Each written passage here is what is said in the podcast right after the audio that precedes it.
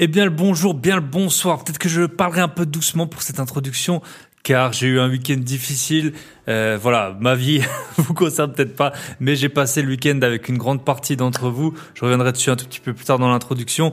Je vous présente l'épisode du jour. On l'a fait, on l'a enregistré avec un certain Valentin, euh, qui est Valentin Gentil qui m'a été présenté par Romain Linuso, avec qui j'avais fait un épisode sur, euh, je crois que ça s'appelait être à deux doigts de quitter la rat race.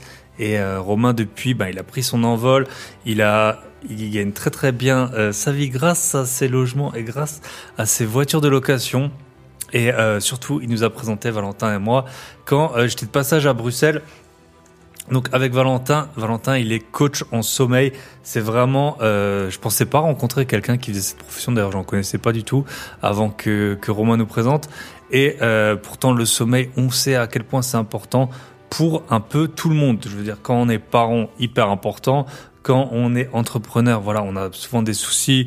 On doit se lever tôt, on se couche parfois tard parce qu'on a eu des meetings, euh, des dîners ou que sais-je quand on est investisseur, ben avec toutes les galères qu'il y a, tous les trucs auxquels il faut penser, éventuellement le locataire qui nous paye pas, euh, les travaux qui avancent pas, tout ça, on a vite de mal dormir. Quand on est euh, juste salarié, que son métier nous plaît trop, ce qui est pas toujours le cas, mais on est exalté par la journée du lendemain. Quand ça nous plaît pas, on se dit non mais je vais quand même pas faire ça toute ma vie. Donc voilà, il y a un million de raisons et quand on est sportif, la récupération c'est hyper important. Et alors quand vous cumulez comme mon cher ami Cheikh, euh, de la location courte durée, du sport euh, chaque jour, de l'entrepreneuriat au niveau et j'en passe, bah voilà, dormir c'est super important c'est vraiment, je pense, le conseil de productivité numéro un, que ce soit pour la mémoire, que ce soit pour son énergie, pour plein de choses liées à la santé. Le sommeil, c'est super important. Donc on va en parler avec Valentin. Mais Valentin, ce qui est super euh, intéressant, c'est que c'est aussi un gros investisseur euh, chez nos voisins euh, belges. Chez nos voisins belges. Donc je suis ravi de faire un épisode. J'avais déjà fait un épisode, bah, du coup, avec Romain, on avait parlé investissement immobilier en Belgique. Et on va parler également investissement immobilier euh, ben, du coup, exact, également dans le royaume de Belgique, euh, comment on peut emprunter, quelles sont les conditions? Très souvent, je pense que tout le monde y pense pas. Moi, vu que j'ai des, moi, vu que je suis quelqu'un d'exceptionnel, vous le savez, mais je suis pas là pour euh, pour, euh, pour, pour vous vendre ma vie, mais euh, j'ai des investissements dans plusieurs pays et c'est vrai que c'est une solution. Alors c'est une solution qui peut être compliquée selon là où vous habitez, selon les langues que vous maîtrisez, mais euh, par rapport à l'endettement, quand on est au taquet taquet de l'endettement en France, pourquoi pas, alors bien sûr faire les choses dans les règles, mais pourquoi pas essayer de s'intéresser à un autre pays qui a éventuellement des réglementations et des, directives bancaires qui sont différentes. Donc c'est pour ça que je trouve c'est intéressant. La Belgique parce que c'est accessible. On a fait des épisodes en Argentine avec notre chère Lara, à Dubaï, euh, au Cambodge, j'avais fait un épisode, euh, au Canada et tout ça. Là forcément c'est plus loin, Portugal également, Espagne. Euh, mais euh, la Belgique, j'avais déjà fait un épisode dessus et ça a une fiscalité qui est très avantageuse euh, sur les loyers. On va en discuter, mais le, le, principe, principal point de cet épisode de podcast qui est assez long. Hein, je vais regarder combien de temps on a enregistré. Bon, on a enregistré 1h30 à peu près. Ça va être sur le sommeil. C'est vraiment quelque chose qui est capital. Je pense que n'importe qui a déjà expérimenté un manque de sommeil, les problèmes que ça cause sur l'appétit, sur la concentration, sur la mémoire, et tout ça, et sur votre humeur. Donc Valentin, il va nous aider. C'était suite à un accident euh, qu'il a eu, qu'il a eu des problèmes de sommeil, et c'est là qu'il s'est intéressé à ce sujet maintenant. Donc euh, voilà, il coach beaucoup de gens, il coach des sportifs, même des sportifs euh, olympiques, euh, si je me trompe pas, ou qui ont fait les championnats du monde. Vraiment, euh, vous avez accès à une mine d'or avec Valentin et en plus, bah, il vous donnera euh, tous ses contacts si nécessaire. Depuis que je l'ai eu, j'ai mis en place quand même quelques quelques points. J'ai acheté une lampe de luminothérapie. Euh, je fais très attention à ce qu'il fasse vraiment nuit dans mon logement et euh, là, j'étais en vacances, vous le savez, sur les îles. j'ai mis un peu le truc de vieille là sur les yeux, un bandeau, parce que bah, il avait dit, il faut vraiment qu'il fasse noir, noir. Et euh, j'ai mis encore deux trois autres habitudes, notamment de m'exposer euh, le plus rapidement possible au soleil une fois que, que je me lève. Et aussi, je tiens à j'essaie de tenir compte de tous ces cycles. Donc ça, c'est la théorie, c'est ce que je fais la semaine et je m'y tiens plutôt bien. Euh, par contre, bah, le week-end dernier, j'étais euh, pour la troisième année de suite au, euh, au repas de Noël des gentlemen investisseurs. Donc c'est toujours super bien. On fait euh, la soirée, elle dure une soirée, mais euh, moi je fais tout un week-end à Lyon et donc euh, ou à Brignais plus, plus précisément. Donc j'ai pu voir pas mal d'entre vous, pas mal d'auditeurs, beaucoup de d'invités aussi que j'ai sur le podcast. Donc voilà, je fais un petit ceux à qui me viennent tout de suite à l'esprit, je vais en oublier plein. Il y a Mehdi avec qui j'aimerais bien faire un épisode. Si tu m'écoutes Mehdi, on va faire un épisode qui a fait plusieurs achats à revente de résidence principale très intéressant. Quentin, mon voisin, euh, David, mon voisin de table, David, Julien, Marion, bon, eux, on les connaît, Nico Plouk qui était à Chamonix, Eric avec qui on a fait l'épisode de podcast privé euh, sur euh, l'expert en bâtiment et qui a eu deux accords bancaires là pour des projets. Voilà, ça fait super plaisir en fait de revoir les gens parce qu'ils vous racontent leurs projets. Eric, il a des projets vraiment super atypiques et des grosses grosses rentas. Je sais pas s'il donnera les chiffres en public, mais moi il me les a donnés. Ah là là, ça donne envie, ça donne envie. Clément, Clément Bordeaux que j'avais eu sur le, sur le podcast il y, a, pas longtemps et puis justement je l'avais eu euh, assez vite pour que euh, il soit connu un peu. Euh, Quentin, Émilie, euh, Mbarek, Sheikh, Yanni, la team de Paris, voilà. Euh, j'ai aussi euh, vu euh, notre cher Thomas avec qui m'avait présenté le, plus la personne la plus frappante je pense que j'ai eu sur le podcast André Bellibi qui avait couru de New York à Los Angeles et qui maintenant prend des bains glacés. Voilà, Sophie aussi que j'ai vu pour la première fois, ça faisait, enfin je l'avais déjà vu, mais on s'est un tout petit peu parlé, une demi seconde ça passe trop vite. Et bien sûr, donc Sylvain Badis là que j'ai eu il y a pas très longtemps sur le podcast. Vous voyez, ça fait juste là de tête les personnes à qui je pense. J'en ai oublié plein, mais vous le savez, le podcast ça change la vie. D'ailleurs, j'ai une formation, elle est pas chère, vous pouvez la prendre. Il y a pas de Black Friday, c'est parce que c'est la moins chère que vous puissiez trouver. En plus, vous pouvez m'appeler. Euh, et bien sûr, Tony et Yann. J'ai parlé vite fait. Ben, merci à eux en tout cas pour l'organisation. C'est toujours top. Euh, voilà. Après, ils ont entre guillemets la communauté que euh, je peux avoir grâce, euh, ben, grâce à vous. Et puis la leur, euh, quand elle se mélange, ça fait toujours. Euh, ils ont presque rien à faire entre guillemets, sauf trouver le lieu, parce qu'ensuite l'alchimie, elle prend bien, parce que les investisseurs immobiliers, c'est pas comme d'autres professions. On est toujours calme, on est toujours détendu. Je pense que ça vient du fait déjà qu'on gagne de l'argent. Et du, du, deuxièmement que euh, les biens ils bougent pas. Donc en gros, si tu parles, si toi tu investis en Alsace parce que tu es quelqu'un de brillant et que tu parles à quelqu'un qui investit dans la Creuse, bah en gros vous savez que vous vous allez pas marcher sur vos plates-bandes. Et donc, euh, vous pouvez vous donner plein de conseils. Et bien sûr, j'ai eu plein de conseils. Je vous l'ai déjà dit plein de fois. Allez à des événements, allez à mes événements et allez aux événements des personnes euh, qui savent euh, qui savent ce qu'ils font. Donc voilà, c'est toujours un grand plaisir de, vous voir. Euh, bien sûr, ça passe trop vite. On n'a pas le temps de parler à tout le monde, on n'a pas le temps d'approfondir forcément, mais euh, c'est toujours un gros kiff. Voilà. Puis j'irai à d'autres événements. J'en organiserai aussi en 2024. Euh, et euh, vous n'êtes pas prêt. Vous n'êtes pas prêt, je crois. Donc voilà.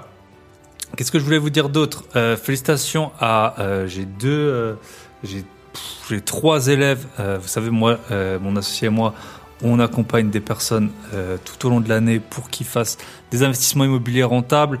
On en accompagne seulement cinq maximum chacun parce que ben on veut vraiment faire ça bien. Et puis c'est annexe. Nous on vit pas du tout de euh, cette activité. C'est vraiment pour partager. Alors forcément c'est payant parce que sinon vous n'allez pas écouter ce qu'on vous dit. Et puis euh, nous on va pas être très motivé à vous suivre voilà, on vous suit euh, tout au long de l'année, ça dépend. Parfois, faut vous suivre vraiment euh, chaque jour quand c'est tendu. Parfois, c'est chaque semaine. Parfois, c'est un peu plus espacé.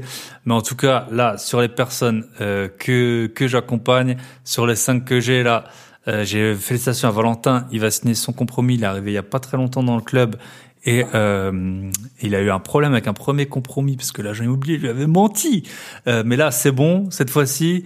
Félicitations à nos deux sœurs, Alizé et Manon. Elles vont signer leur premier bien. Euh, ça y est, elles euh, vont signer. Enfin, en fait, elles auront signé. Donc, félicitations à vous. J'espère que vous avez euh, pensé à prendre une photo chez le notaire et euh, elles ont signé le donc un bien plus un immeuble euh, sous compromis. Donc le bien il est signé et euh, l'immeuble est sous compromis. Félicitations à vous. Félicitations à Kevin. Kevin, ça fait très longtemps, il est passé déjà dans un épisode sur justement le club Invest. Ça fait longtemps qu'il est avec nous. Merci pour ta confiance et félicitations pour bah il a un nouveau bien qui vient de sortir. sur Airbnb, il est nickel. Kevin, il a développé en plus une activité, en plus de tout, de tout le reste depuis qu'il est chez nous, ça fait trop plaisir. Voilà, vous voyez, euh, on n'a pas beaucoup de, on fait exprès d'avoir peu de peu d'élèves, on les garde pas captifs euh, en mode tu restes un an, euh, sinon sinon ça va mal se passer. Vous venez quand vous voulez, vous repartez quand vous voulez. Et euh, ben, en général, on a une place quand même avec les entrées-sorties. Euh, ben, justement, vu que les personnes rentrent et sortent un peu quand elles veulent. Si vous voulez faire des investissements rentables, vous savez où sonner, il y a les liens, vous allez sur le site, sinon grosbillet.com. Euh, voilà. C'est, on est, tout le monde nous dit qu'on est les moins chers. Euh, on a des résultats. Toutes les personnes qui sont nous ont rejoints, ils ont fait des acquisitions dont ils sont satisfaits. On refera un épisode très bientôt pour les deux ans du club. On en avait fait un pour les un an du club. Voilà, justement, sur, je trouve c'est toujours intéressant de voir euh, ben, à la fois les personnes qui sont dans le club, mais aussi, par exemple, là, ce week-end, j'ai vu Yanni. Il était, il était chez nous. Et puis ensuite, ben voilà, il avait, euh, il avait trouvé son bien, ça roulait, ça tournait, il fait du gros cash. Et là, boum, je l'ai vu ce week-end. Ben, il m'a raconté, il me l'avait déjà raconté, mais plus en détail, qu'il est en train de, refaire euh, la même opération qu'il a fait avec nous. Euh, donc ça fait trop plaisir le suivi. Félicitations à, vous. Dernier point, j'ai eu un dégât des eaux dans un appartement sans devoir y aller. Donc tout a été géré à distance. Euh, c'est un appartement où j'avais tout refait en janvier 2023. Je sais pas s'il y a eu notamment euh, bah, tout ce qui était les conduites d'eau et tout, la salle de bain, la cuisine. On a refait pas mal de choses. Je sais pas si c'est un truc qui était mal serré euh, ou mal mal fixé. en tout cas, il y a ma PNO qui est rentrée qui est rentrée en compte et je pense qu'en nom propre, alors en société on a déjà eu pas mal de fois à faire à la PNO. Je pense qu'en nom propre c'est la première fois que j'ai affaire à la PNO, donc je vous dirais je vous dirais, je vous dirais à quel point elle m'a aidé. Mais en tout cas, penser à prendre des PNO, ça peut, c'est toujours utile. Et notamment, bah, vous voyez, là, j'avais tout refait. Donc, tu te dis, t'es tranquille. Et en fait, t'es pas forcément plus tranquille. Parce que qui dit travaux dit incertitude. Voilà. Enfin, vous le savez, comme toujours, nous, on fait pas de Black Friday. On est déjà les moins chers et les meilleurs. Euh, ça sert à, on va pas, et puis surtout, on va pas, euh, spoiler euh, ou dire spolier, spolier pas spoiler, euh, les personnes qui nous font confiance euh, toute l'année.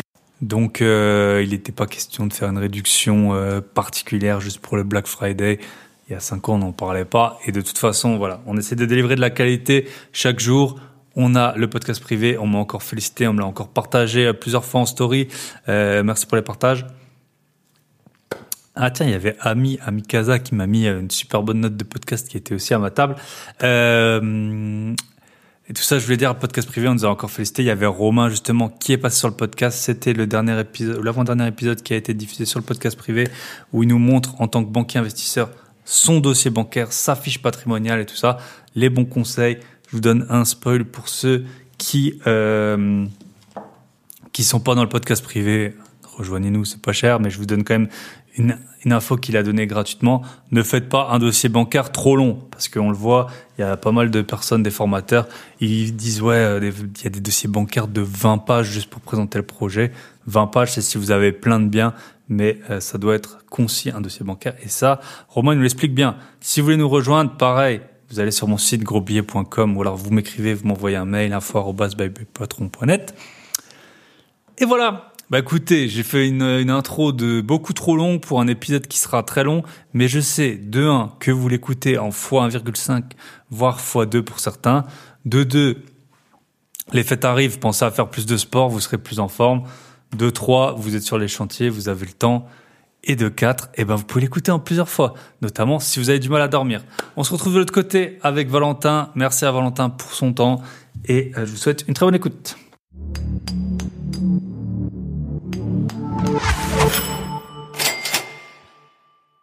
Et bonsoir à tous. Et aujourd'hui, euh, on est avec Valentin, Valentin Gentil, qui nous a été ben, gentiment présenté par euh, Romain, euh, le seul Belge, je pense que j'ai eu sur le sur le podcast pour le moment. Grâce à Romain, voilà, le monde des investisseurs, c'est c'est souvent tout le monde se connaît un peu de près ou de loin. Et donc, grâce à Romain, eh ben, je t'ai j'ai découvert ta, j'ai fait ta connaissance. Donc, salut Valentin. Bah, écoute, je te propose de te présenter rapidement, vraiment rapidement, puis après on va dérouler ton parcours. Aujourd'hui, toi, tu as trois casquettes. une qu'on a, j'ai souvent des invités, c'est l'investisseur. Ça, on en parlera mmh dans une deuxième partie d'épisode. Et puis, tu es entrepreneur et surtout, tu es spécialisé en sommeil. Euh, voilà, quand on est, on a des rythmes de, de fous comme nous, on essaye d'être au maximum de, de, son potentiel. Et je pense que le sommeil, c'est vraiment la variable, en tout cas une des trois variables probablement les plus euh, les plus impactantes. Donc, on va parler sommeil, comment prendre soin de son sommeil, à quoi, quels sont les bénéfices, etc. On est parti. Je te laisse euh, te présenter. Yes, avec plaisir. Merci beaucoup de me recevoir, Thibaut. Alors, euh, me présenter rapidement euh, sur comment j'en suis arrivé sur le sommeil et à, conseiller et à aider des, entrepreneurs et des cadres dirigeants à retrouver le sommeil ou à optimiser leur récupération. Euh, à l'âge de 21 ans, je suis en Finlande, je fais des études et je travaille énormément. Je fais une année d'études en six mois, ce qui fait que je fais une, une espèce de burn-out, couplé au fait que là-bas c'était en hiver, donc il y avait un coucher de soleil euh, pendant 3-4 heures et puis c'était le seul le seule fois où on voyait le soleil dans la journée et j'ai fait une, une, chute en vélo euh, sur la tête c'était peut-être la première dans le sol et donc j'ai fait une commotion cérébrale donc j'ai perdu le sommeil euh, ce qui fait que les médecins voulaient me donner des médicaments pour retrouver le sommeil je la fais courte ça fonctionne pas j'ai testé à peu près tout ce qu'on peut imaginer Euh, que ce soit alternatif ou pas. Euh, Parce que vraiment, c'était. Euh, et puis, enfin, en tout cas, c'était de très longue durée. Euh, ton ton sommeil jamais revenu. Ouais, ouais, ben, en fait, c'est ça. Il a fallu, il y a eu un bon six mois qui est passé. Euh, six mois, j'ai doublé mon année à cause de ça, entre autres, euh, parce que je savais plus réfléchir. Je dormais une heure par nuit. Euh, mon corps ne thermorégulait plus, donc je surchauffais par moment. De temps en temps, j'étais gelé, sans raison. Euh, enfin, si la raison, on la connaissait, mais voilà. si j'étais pas dehors au moment où je, je gelais, j'étais pas sous un sous la couette quand je surchauffais. Et assez désespéré, je me suis tourné vers la science fondamentale, donc avec un grand S, la science. Et j'ai regardé ce que la recherche, les recherches pouvaient m'apprendre. Et c'est là que j'ai découvert des choses. Et vraiment, c'était à la base purement euh, égoïste. Hein. C'est, je suis dans la merde. On va trouver une solution. Qu'est-ce que je peux faire, mais vraiment de concret et sur lequel j'ai du pouvoir. Pas juste les donner mon pouvoir à quelqu'un d'autre, un médecin ou une entité euh, magique. Euh, et, et en, en, un mois, j'ai réglé le problème de d'insomnie profonde et j'ai même mieux dormi qu'avant de faire la commotion cérébrale. Euh, donc je me suis dit ouais trop bien. Puis j'ai commencé à travailler euh, dans l'immobilier parce que j'avais déjà une appétence dans l'immobilier, on pourra en parler. Et puis euh, et puis les gens, j'ai commencé à me rendre compte que beaucoup de gens avaient des problèmes de sommeil. Et donc j'ai commencé à parler de ce que j'avais découvert. Ah ben tu peux faire, il y a les rythmes circadiens, il y a le chronotype et tout ça, on en parlera. Les cycles de sommeil, comment ça marche, les routines, qu'est-ce qui fonctionne, qu'est-ce qui fonctionne pas. Et puis, euh, j'en parlais à des entrepreneurs et des gens commençaient à vouloir me payer. Alors d'abord, je me faisais payer 50 euros parce que je me disais, euh, qui va me payer pour ça Puis petit à petit, j'ai commencé à facturer de plus en plus. Et puis, euh, là, ça a pris. Alors ça fait, là maintenant, ça fait, euh, ça fait cinq ans que j'ai euh, lancé, euh, que j'ai lancé la boîte. Et ça fait la première personne que j'ai accompagnée, c'était le, le CEO de l'entreprise dans laquelle j'étais salarié, une agence immobilière. C'était il y a quelque chose comme 7-8 euh, ans, un truc comme ça. Ok, top. Un peu, t'as le, as le parcours, euh, voilà, et puis euh, j'ai continué là, ici. Donc là, euh, je travaille avec des cadres dirigeants, des grosses entreprises, alors surtout en Belgique. Euh, j'ai aussi des clients suisses. J'adore travailler avec les Suisses euh, parce qu'ils sont très très rapides à, à comprendre et, les mécanismes du sommeil. Et puis et puis voilà. Et des sportifs aussi, non? Comment j'en suis arrivé là? Des sportifs de haut niveau aussi, des des athlètes, des combattants de MMA, des, des, des sportifs, euh, des, des coureurs euh, du euh, ah le mot m'échappe. Euh, non non non euh, quand euh, course relais là où il se passe le bâton. course de. J'ai oublié j'ai oublié le relais. C'est du relais je pense. Ouais c'est ça. Il y a un autre terme mais mais c'est ça voilà donc des athlètes de, de cette catégorie là qui vont au JO qui ouais des, des très chouettes trophées. Yes yes. Euh, bah super. Euh, donc je sais pas comment on va commencer par la. On peut ouais on peut parler. Donc toi euh, tu as fait avant qu'on attaque vraiment sur le sommeil. Euh, petit aparté en mhm. fait c'est marrant parce que c'est vraiment tout ce mélange euh, dans ton profil avec cette histoire de bye bye patron. Donc toi tu as commencé à travailler dans une agence immobilière. Donc on en revient euh, un peu au thème du, du podcast. Pourquoi Qu'est-ce que tu faisais exactement? Et puis pourquoi t'es parti? Et puis si tu as quelques pépites à nous raconter sur sur le sur cette expérience professionnelle Ouais. Bah, avec le recul, c'était une expérience très formatrice, mais je, moi à la base, je voulais développer des formations pour les agents immobiliers, et le focus principal, le principal problème d'un agent immobilier, c'est rentrer des mmh. mandats. Parce qu'une fois qu'il a rentré un mandat exclusif, il a le temps de le vendre, il a le temps de faire le travail. Et donc, je me concentrais là-dessus, qui était, euh, je, je forme les agents là-dessus. Alors, j'avais fait un truc assez original. Euh, j'avais pris les directeurs d'agence et les agents immobiliers dans une salle et je leur avais dit voilà, moi je suis investisseur immobilier, personne dans l'agence, dans les salariés ne le savait. Je suis investisseur immobilier. J'avais ouvert un truc qui s'appelle MyMinFin, c'est euh, la liste euh, officielle de l'État quand tu as passé des actes chez le notaire. Tout est recensé sur une plateforme. Et, et j'avais ouvert mon MyMinFin et j'avais dit voilà mes biens immobiliers. Si je suis capable de faire des achats rentables, je suis capable de vous enseigner comment trouver des biens rentables, en tout cas des, des mandats à rentrer. Euh, et mes biens, je les achète systématiquement 30, 40% de ceux du prix du marché. Donc, ok, ça c'était pour l'autorité face aux agents, parce que j'étais un petit jeune, hein, j'avais 24, 23 ans. Mais là, tu avais déjà des biens. Oui, oui. Oui, j'ai commencé à 18 ans. Euh, à l'âge de 18 ans, j'ai commencé à acheter. Et, et bref, euh, et, et, donc là, j'ai commencé à faire ça. Et puis petit à petit, j'ai lancé euh, une plateforme de formation pour les agents, mais au sein de l'agence. Et puis ça a vraiment tourné au fiasco. Alors là c'est une hypothèse que j'aimais, mais je pense que ça plaisait pas à certains managers que euh, bah, une fois que j'avais que ça tournait, les formations étaient faites, c'était du coaching, mais j'avais pas besoin de faire grand chose et donc on m'a rajouté des tâches vraiment débiles avec une plateforme de formation euh, où je devais, si, mais à chaque fois qu'un process changeait dans l'agence, donc un bouton changeait sur le site, il fallait que je retourne une vidéo pour montrer, etc. Et à la fin, à la toute fin euh, du processus, je me suis retrouvé euh, j'avais j'avais décidé de, de, de, commun accord avec le, le fondateur de l'agence de, de, tutoyer les agents dans la plateforme de formation. Et j'ai passé un mois à changer les tu en vous. Voilà. Et l'intelligence artificielle n'existait pas à l'époque, donc je pouvais même pas demander à ChatGPT de le faire. Euh, des scripts là. Ah ouais, bah, celui qui me dirait, euh, mais t'es con quoi, mets ça dans ChatGPT. Non, en fait, euh, ça existait, ça, on savait pas ce que c'était ChatGPT, OpenAI et tout ça.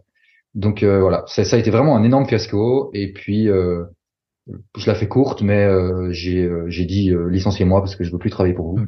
Il y avait pas mal de harcèlement dans la société aussi, des choses qui étaient vraiment pas pas tolérables selon moi. J'ai un j'ai un master en, en, gestion des ressources humaines, donc je, je sais ce qu'on peut faire et ce qu'on peut pas faire avec avec des employés. Et ce que je voyais ne me plaisait pas, donc j'ai décidé de, de dire bah, licenciez-moi, je, je, me barre de là. Et, là, quand tu as t'en as profité pour continuer à acheter des biens immo? Ah oui, oui. Ouais, Depuis que tu as 18 ans, tu en as toujours acheté en fait. Pas eu vraiment de... Ouais, ouais moi j'ai une histoire où ça, a cliqué dans ma tête le, quand j'ai eu quand j'avais 11 ans, 10 11 ans. Euh, ma non, ma maman a eu un cancer et euh, elle a dû arrêter de travailler, c'était un cancer très rare avec des traitements très chers et euh, mon papa avait un petit bâtiment à Bruxelles euh, et ça a permis bah, de que le ménage ne fasse pas faillite. OK. Euh, ma maman est architecte aussi, donc j'ai toujours un peu eu euh, une brique euh, dans le ventre, elle m'a toujours un peu montré les bâtiments. Mes parents avaient acheté une vieille ferme euh, qu'il a fallu retaper parce que bah ils étaient pas, on n'était pas riches du tout. Euh, et donc c'est vraiment à 11 ans quand ma maman a eu un cancer et que j'ai vu qu'il y avait le bâtiment et que c'est ça qui permettait que qu'on mette de la nourriture sur la table, malgré le fait qu'elle travaillait plus, puisqu'elle était malade pendant très longtemps. Elle est même devenue aveugle à un moment à cause des traitements chimiothérapie que je me suis dit, oh, en fait, avoir de l'immobilier, ça permet de bêtement de sauver ma maman. C'est vraiment le raccourci que j'ai fait dans ma tête. Et là, je t'en parle, j'ai des frissons dans la nuque et voilà. Donc voilà, dès que j'ai pu, euh, j'ai poussé autant que j'ai pu. Alors j'ai commencé par des petits biens, j'ai commencé par des chambres étudiants mm. dans une ville étudiante en Belgique. Et puis euh, petit à petit, voilà, j'avais eu un filon avec un agent immobilier très sympa.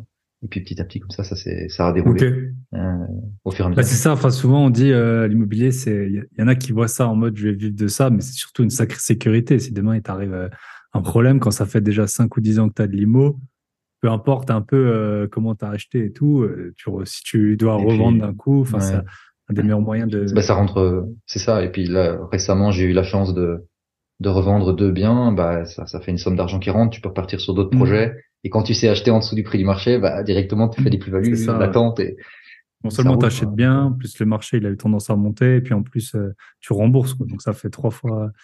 Alors le marché a eu tendance à monter, mais j'ai fait un petit calcul. Euh, je me suis posé la question euh, à Louvain-la-Neuve. Enfin, la ville s'appelle Louvain-la-Neuve. Et j'ai fait un petit calcul. Je me suis dit, ok, c'est quoi l'inflation depuis depuis le temps que j'ai ces mmh. chambres-là Donc ça faisait 11 ans. euh, ou 10 ans quand je les ai revendus. Et j'ai fait le calcul de l'inflation. Et en fait, je me suis rendu compte d'un truc. Alors c'est peut-être particulier à Louvain-la-Neuve, mais je me suis rendu compte que à peu de choses près, euh, le l'explosion de l'inflation là dans les deux dernières années a bouffé quasiment toute ma plus-value. Donc j'ai juste eu dans ma poche les loyers. Quand je regarde par rapport mmh. au coût de la vie, euh, je crois que j'ai gagné euh, 1% et demi, un truc comme ça. Donc je trouvais ça quand même. Euh, Après, ce qu'il y a, c'est que tu étais endetté, quoi. Donc c'est ça qui change un peu le. L'inflation, tu t'en tiens pas compte de la même façon si tu as payé 100 000 euh, Bien sûr, bien sûr. Oui, oui, tout à fait. Mais mais intellectuellement, je me suis dit, je vais hmm. faire le calcul quand même. Et en fait, faut pas acheter cash. c'est ça, c'est exactement ça. Le jour où vous avez fini de rembourser, ce que, j'ai tendance à faire. peut le moment de, de, repartir. Ok, bah écoute, on va parler euh, du, du, sommeil avant de revenir sur euh, sur ton ton parcours euh, d'investisseur immobilier. On va parler un peu d'investissement immobilier en Belgique. Il y a des spécificités. Pose-moi toutes tes questions Alors, sur le sommeil. déjà, on va faire un petit, on va faire, on va dégrossir un peu, et puis après on va voir ce qui marche, ce qui marche pas pour bien dormir. Peut-être avant de commencer, mhm. tu pourrais nous dire moi, je vais faire euh, un peu le, le, non érudit, on va dire, sur le sujet. Euh, quels sont les, les impacts peut-être à court terme, moyen terme d'un mauvais sommeil? Moi, je te dis, celle que je vois quand je dors mal, c'est l'appétit qui change, la concentration et le la température. Clairement, tu le vois assez vite. T'as chaud, t'as froid, si t'es fatigué. Est-ce que ouais, tu peux nous dire peut-être les conséquences ouais, que ça peut que ça peut avoir un manque de sommeil? Oui, bien sûr. Et à l'inverse, ben, du coup, un bon sommeil. Ouais. Bah, écoute, euh, d'abord, il y a un mécanisme que j'observe le plus souvent chez, chez mes clients et clientes, c'est le fait que le sommeil est devenu un problème et source d'anxiété. Euh, ça, c'est vraiment le, ça revient systématiquement. Alors, soit ces personnes dorment trop, euh, passent trop de temps au lit par rapport à la quantité de sommeil qui est nécessaire pour un humain, euh, soit ils, ils, ont ils ont des tendances à se réveiller, etc. Donc euh, on doit jouer à la fois sur la quantité et la qualité, et les deux vont de pair. Alors en termes de d'impact euh, concret que j'ai recensé, alors maintenant j'utilise l'intelligence artificielle pour, je fais des enquêtes régulièrement auprès de mes mmh. clients, et donc j'utilise l'IA pour faire des résumés. ce qui ressort le plus, c'est le manque de temps. donc entre travail, famille, les tâches de la vie de tous les jours, trouver du temps pour soi également. Euh, le sommeil, en fait, c'est la première chose qui est laissée de côté parce que simplement on manque de temps. Et donc on rentre dans un cercle vicieux. Et généralement, ce, qui, ce que je fais avec mes clients, c'est que je les aide à améliorer la qualité et la quantité, mais surtout la qualité qui fait qu'ils retrouvent euh, ce temps-là. Généralement, ils retrouvent environ, environ trois heures de, de, temps de qualité réveillé par jour, ce qui leur permet de, de rattraper très vite euh, le, le déficit. Euh, alors, le coût de l'insomnie, bah, tu vas dépenser une fortune en médicaments, en huile essentielle, en drap, en literie, etc. Alors qu'il n'y a pas besoin de dépenser des fortunes, euh, des consultations éventuellement chez les médecins. Euh, et aussi, tu fais plus d'erreurs. Donc, si tu fais des erreurs, tu passes du temps à faire l'erreur et tu passes du temps à corriger l'erreur une fois que tu l'as identifié. Sans compter le coût. Alors là, ça va dépendre de ton activité, ce que ça va te coûter. Euh, ça tend aussi tes relations parce que tu as beaucoup moins de patience, beaucoup plus d'irritabilité. Et ça, ça affecte bah, les relations avec tes proches, la famille, les, les conjoints, les enfants mais également professionnel. Euh, donc ça peut, euh, on peut envoyer bouler euh, un, un, un associé ou mmh. un collaborateur, alors qu'en fait il n'y avait aucune raison si ce n'est le fait qu'on est fatigué. alors il y a aussi une chose que j'ai relevée, c'est la peur de l'échec professionnel, surtout chez les cadres. là pour le coup, c'est le fait de se dire si je suis pas performant au travail à cause de la fatigue, je risque un de sauter, on risque de voir que je fais des erreurs, et à terme ça peut je peux louper une augmentation, je peux louper un palier supplémentaire. Euh, et alors pour les entrepreneurs, bah c'est, euh, je peux me planter avec un client, je peux pas voir quelque chose que je devais voir. Euh, et, et, ça c'est, c'est, c'est vraiment problématique. Et calculer l'impact financier, alors je peux te le dire pour une entreprise qui a des collaborateurs, c'est un peu plus de 2500 euros par an le coût de l'insomnie et de la fatigue euh, par collaborateur pour une entreprise qui a des employés. Euh, en termes d'absentéisme, en termes d'erreurs au travail, etc. Euh, c'est il y a une fourchette en fait, c'est entre 2000 de mémoire, c'est 2300 jusqu'à 2800 euros. Ouais, puis c'est hyper variable. Hein. Corriger, corriger de un avion, euh, enfin, voilà, c'est. Ouais, c'est ça. Oui, oui, bien sûr, évidemment, évidemment. Euh, donc il y a, il y a ça ici aussi, et puis après il y a aussi tout un, un côté découragement euh, parce que les gens ne, ne, savent pas. On a tendance à dire ouais, pour bien dormir, il faut bien manger, il faut aller dormir à la même heure, faire du sport. Mmh. Euh, non, non, non. Il y a, il y a plein d'autres choses. Moi, j'étais euh, quand j'ai fait ma, alors on va, on va dire oui, mais t'as fait une commotion cérébrale, peut-être. Mais ma commotion cérébrale était finie et j'avais toujours pas retrouvé le sommeil. Mhm. Et pourtant, euh, je mangeais très très bien. Je faisais 75 kilos pour 1m80 et c'était que du muscle, euh, quasiment que du muscle, pas, pas de gras. Et pourtant, j'arrivais pas à retrouver le sommeil. Donc, c'est pas bien manger et faire du sport qui aide. Concrètement, ça aide, mais c'est pas suffisant. C'est nécessaire, mais pas suffisant. Et du coup, sur le corps, vraiment, les, les conséquences en plus de, du manque de concentration, Ah, prise de poids, prise de prise poids. de poids. Euh, en fait, tu as une, une, une- tes hormones sont déréglées, deux hormones. Il y en a une, pour le faire simple, il y en a une qui est responsable de la sensation de satiété, donc je, je n'ai plus faim, euh, et l'autre qui est responsable de la sensation de euh, donne-moi à manger. En fait, tu dois les voir comme un petit diable et un petit ange sur l'épaule. Et quand tu es en déficit de sommeil, c'est-à-dire à partir de 6 heures de sommeil par nuit, ce qui est d'ailleurs la, mo- la moyenne pour euh, la plupart des gens, euh, ce qui se passe, c'est que c'est un peu comme si le petit ange était bâillonné sur ton épaule, celui qui te dit bon ça va arrête de manger, et celui qui est euh, le petit diable, il a un parlophone et qui dit vas-y mange mange Mhm. mange. Et ça, ça a été testé dans une étude assez fascinante où ils ont mis différents profils qui dormaient différentes quantités de temps, donc 8 heures, euh, 7 heures, 6 heures, des personnes qui dormaient pas pendant 24 heures, des personnes qui dormaient pas pendant 48 heures, et ils les mettaient face à un buffet à volonté, avec tout, des légumes, des, des protéines, euh, des, des- et, et des tweets, des mars, des chips. Et en fait, ils ont calculé que les personnes qui mangeaient, qui avaient dormi 6 heures par nuit, euh, consommaient 250 kilocalories en plus par repas. Ok, par repas. quand tu ouais. multiplies ça par repas, quand tu multiplies ça par année, ça t'amène à plus 4,5 à plus 9 kilos de masse adipeuse par an, ce qui malheureusement est une euh, réalité douloureuse pour beaucoup de monde. Ok. Donc si vous voulez maigrir, de- réglez votre sommeil avant tout. Euh, ça marche. Euh, bah, peut-être tu peux nous parler des. hum, Déjà, est-ce que tu as réussi à identifier à ce qui s'est passé chez toi quand tu as eu ton accident? Parce que maintenant, avec tes connaissances et tout ça, Ouais, tu ouais, sais bien qu'est-ce qui s'est passé exactement? Est-ce qu'il y a un truc qui a été déréglé ou comment comment ça s'est passé? Ouais. Donc en fait, quand j'ai fait la commotion cérébrale, j'ai passé une semaine dans le noir, euh, avec des lunettes de soleil sur mon ordi en train de faire mon mémoire. Euh, et puis après ça, en fait, j'avais des horaires qui étaient complètement euh, déréglés et j'avais des grosses carences aussi, euh, dues au fait que j'étais en Finlande, Ok. euh, en Finlande en plein hiver. Donc j'ai dû régler ces carences euh, et j'ai dû resynchroniser mon corps, resynchroniser un- un- une un quelque chose dans le cerveau qui s'appelle l'horloge biologique. Alors c'est un vrai truc, hein, Mhm. l'horloge biologique. Euh, c'est localisé, ça existe. Ce sont 20 000 neurones. Euh, c'est un tout petit amas de neurones qui sont situés à l'avant du cerveau et qui sont connectés à des nerfs, donc des câbles électriques, qui sont connectés aux yeux. Et en fait, cette horloge biologique, elle est responsable, c'est le chef d'orchestre des rythmes du corps. Le- les rythmes, c'est quoi? C'est les comportements que ton corps va avoir, augmentation de la température corporelle, sécrétion de certaines hormones, euh, dont les hormones responsables de- du sommeil. Et donc, moi, j'a- j'avais un chamboulement total où je passais euh, 10 heures, 12 heures, 15 heures au lit. Je voyais plus le soleil, je voyais- j'avais plus de rythme en fait. Donc, il a fallu que je comprenne comment fonctionnent les rythmes de mon de, de mon corps, qui sont les mêmes pour tous les êtres humains d'ailleurs. C'est assez fascinant. Et ensuite, les recalibrer pour les ramener au bon endroit. Et donc, j'ai dû remodifier mes routines.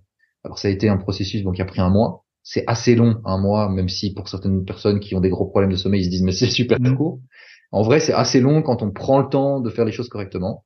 Et donc, en fait, c'était euh, essentiellement resynchroniser cette horloge biologique avec les rythmes jour-nuit. Mm. Et de là, en cascade, tout s'est enchaîné. C'est un peu comme quand tu fais de l'investissement immobilier, pour pas faire une analogie. Une fois que tu as trouvé le bien rentable, que tu l'as bien acheté et que tu sais estimer combien tes travaux vont te coûter, même si tu tombes sur des problèmes techniques dans le bâtiment que tu n'avais pas budgétisé, en fait, tu as une marge de sécurité qui est tellement importante que au final, le, le projet se passe quand même bien, en fait. Et tout, tout Voilà. coule, tout découle l'un de l'autre. Parce que tu as acheté un bâtiment sain ou tu as acheté une poubelle, mais tu as, tellement acheté bas que Mm. tout est couvert. Mm. Et donc, c'était ça le- la, la grosse pierre pour moi. Et à l'inverse, si Mm. tu achètes mal, tu auras beau euh, gratter de partout, faire les travaux toi-même, tu seras toujours dans la, dans la mouise. Quoi. Ok, Absolument. yes. Yes. Ok, bah peut-être tu peux parler. Alors, il y a le, ryth- le rythme circadien, ça s'appelle, je pense, c'est la journée, circadia, je suppose. Euh, et après, il y a des rythmes Ouais. euh, de, de sommeil. Euh, Mm, peut-être, ouais, en fait, les, ouais, yes. tu peux nous dire euh, bah, un peu les, les Ouais, rythmes. euh, voilà. Comment, comment est-ce que pour optimiser son sommeil, comment est-ce qu'on Hmm. bah, comment est-ce qu'on tient compte de ces rythmes euh, Yes. Très bien. Je vais, je vais mettre du concret là-dessus parce que c'est, c'est assez abstrait pour beaucoup de monde. Donc, les rythmes circadiens, ce sont des rythmes qui ont une durée de 24 heures. C'est comme, euh, comme ta montre. Euh, je sais pas si tu as une montre, Mhm. mais une montre, euh, elle va faire deux fois 12 heures. Ça fait une journée de 24 heures. Les rythmes chez les humains durent 24 heures et 15 minutes. Donc, on a besoin de les synchroniser. Alors, pour les synchroniser, comment on fait? En fait, c'est une action super simple. Tous les matins, à la même heure, tu t'exposes à la lumière naturelle du soleil. S'il n'y a pas de soleil, tu t'achètes une lampe de luminothérapie. Ça coûte une vingtaine d'euros sur Amazon. Euh, si tu veux être un peu fancy, tu peux dépenser 60-70 balles pour un design un peu joli. Et sur base de ça, tu vas te synchroniser tous les jours à la même heure. Les gens ont tendance à dire, il faut que j'aille dormir à la même heure tous les soirs. Pas du tout. Si tu dois choisir entre aller dormir à la même heure tous les soirs ou te lever à la même heure tous les matins et t'exposer surtout à la lumière naturelle du soleil, choisis de t'exposer à la lumière naturelle du soleil parce que c'est cette euh, même heure le matin qui va définir à quelle heure tu vas avoir envie de t'endormir le soir et pas l'inverse. Ça lance en fait un compte déjà, à rebours, c'est en qu'on- fait. Quand tu quand Exactement. tu, quand Ouais, tu vois la ça. lumière du jour, c'est dans 18 heures, enfin dans Ça 16 heures, synchronise. euh, dans 16 heures. On, on lance le compte à rebours, boum, on est parti pour 24 heures. Ensuite, tu parlais des rythmes de sommeil. On va pas appeler ça des rythmes, on va appeler ça des cycles de sommeil. Les cycles de sommeil, ils se déroulent. Il y en a cinq qui vont se, dé- se dérouler pendant la nuit. Alors comment les identifier? Tu prends ce point de pi- pivot de synchronisation de lumière naturelle le matin et tu vas retirer 5 fois 1h30. Donc si tu te lèves à 7h30 du matin, on va faire moins 1h30, ça fait 6h, moins 1h30, 4h30, moins 1h30, 3h, moins 1h30, 1h30, moins 1h30, minuit. Minuit, c'est le début du premier cycle. C'est l'heure à laquelle ton corps, si tu te lèves à 7h30 le matin, le soir suivant, le, le soir de la journée, ton corps aura envie de, de s'endormir à minuit. Ok. Et il va faire 5 cycles. Minuit, 1h30, 1h30, 3h, 3h, 4h30, 4h30, 6h, 6h, 7h30. Ça, c'est pour les 5 cycles pendant la nuit.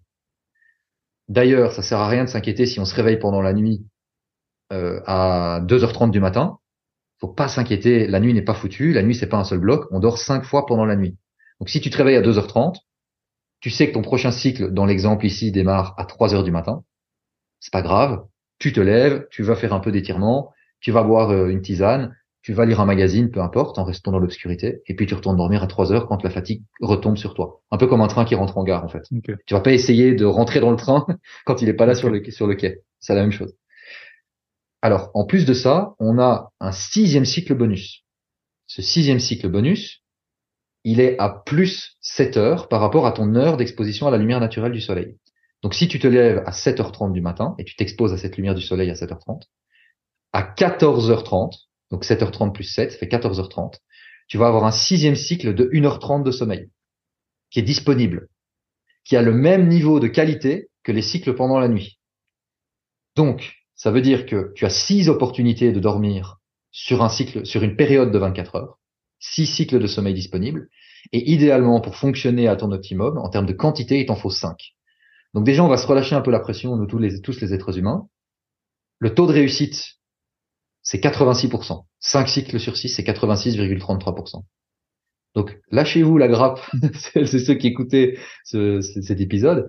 Détendez-vous si jamais vous n'arrivez pas à, euh, à, avoir les cinq cycles pendant la nuit parce que vous êtes allé au resto, parce que votre enfant s'est réveillé pendant la nuit, parce que vous avez eu une insomnie. Vous avez l'opportunité de, dormir un cycle complet, la journée également, à plus 7 heures.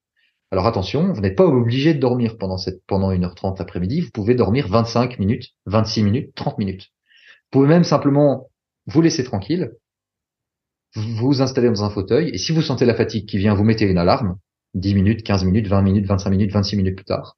Et puis, euh, et puis vous continuez votre journée. C'est un investissement en temps qui est idéal. Le, le temps idéal, le meilleur ratio temps passé à dormir versus euh, récupération, c'est 26 minutes.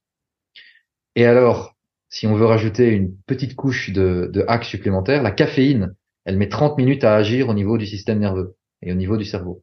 Donc si tu prends une tasse de café, un shot d'espresso par exemple, au début de ta sieste, à 14h30, tu prends ton espresso, tu vas faire une sieste, et ben tu vas te réveiller automatiquement avec la caféine. Et en plus de ça, tu auras diminué la fatigue. La fatigue, c'est quoi dans le cerveau? Ça s'appelle de l'adénosine qui s'accumule dans le cerveau. Pour faire simple, c'est un perturbateur électrique qui fait que le courant passe moins bien dans le cerveau. Eh bien, en faisant ta sieste, tu diminues la quantité d'adénosine, donc la, fatigue chimique du cerveau.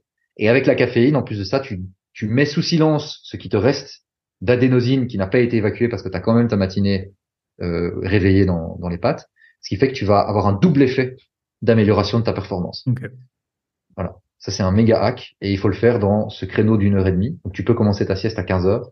Tu peux la commencer à 15h30 dans un cas où c'était de 14h30 à 16h. Ok. Donc ça, c'est vraiment très efficace. Et puis, on va dézoomer aussi. Vas-y. Euh, on, on a tendance à... je sais pas, moi, j'ai un business, donc quand je regarde mon chiffre d'affaires, je le regarde euh, sur la semaine et sur le mois. Je vais pas le regarder à la journée. Pourtant, quand on se réveille à 3 heures du matin parce que euh, on n'arrive plus à dormir, on va se mettre à paniquer. Ouais, mais demain ça va pas bien se passer. Et en plus ça, ça va être la galère. Et j'ai une présentation et euh, j'ai tel truc qui est important. Et je dois assurer. Alors déjà, si on fait ça, on se met à s'inquiéter. Ça génère du cortisol. Sans, avec du cortisol dans le corps, on sait pas dormir. Donc détendez-vous. Vous avez ces cinq cycles pendant la nuit. Mais en plus de ça, ce qu'on va faire, c'est dézoomer sur la semaine. Et on va viser un optimal de 35 cycles par semaine. 5 cycles nécessaires multipliés par 7, ça fait 35. Et vous avez 6 cycles par période de 24 heures, donc 42 opportunités par semaine.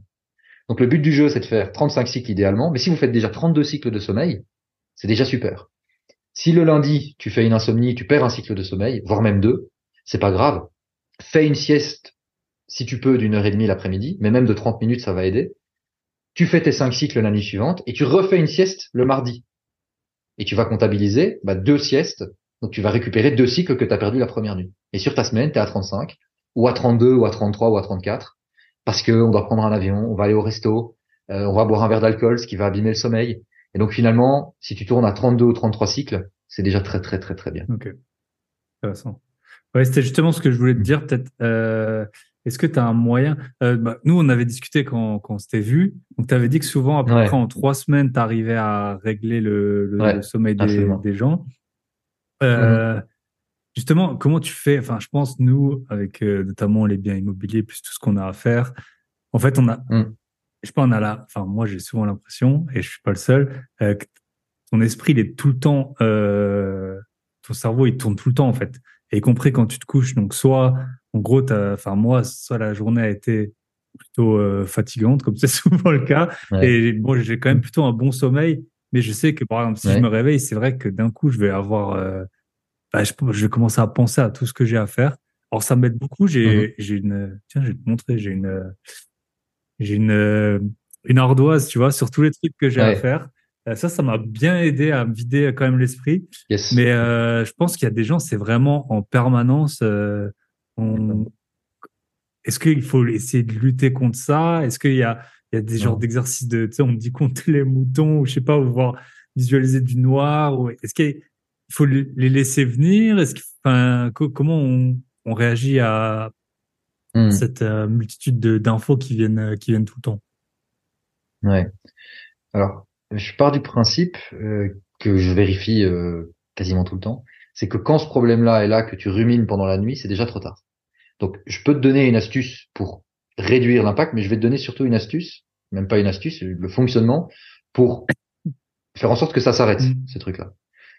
Euh, ce que tu dois savoir, c'est que en plus, donc, on a parlé des rythmes circadiens, on a parlé des cycles de sommeil. Dans notre corps, nous avons ce que l'on appelle des rythmes ultradiens. Ce sont des rythmes de 1h30 tout au long de la journée. Et en fait, alors c'est une moyenne, hein, c'est 1h20 à 1h40, il y a un écart type, mais en moyenne 1h30. Et en fait, on a un- une espèce de coup de fatigue toutes les environ 1h30.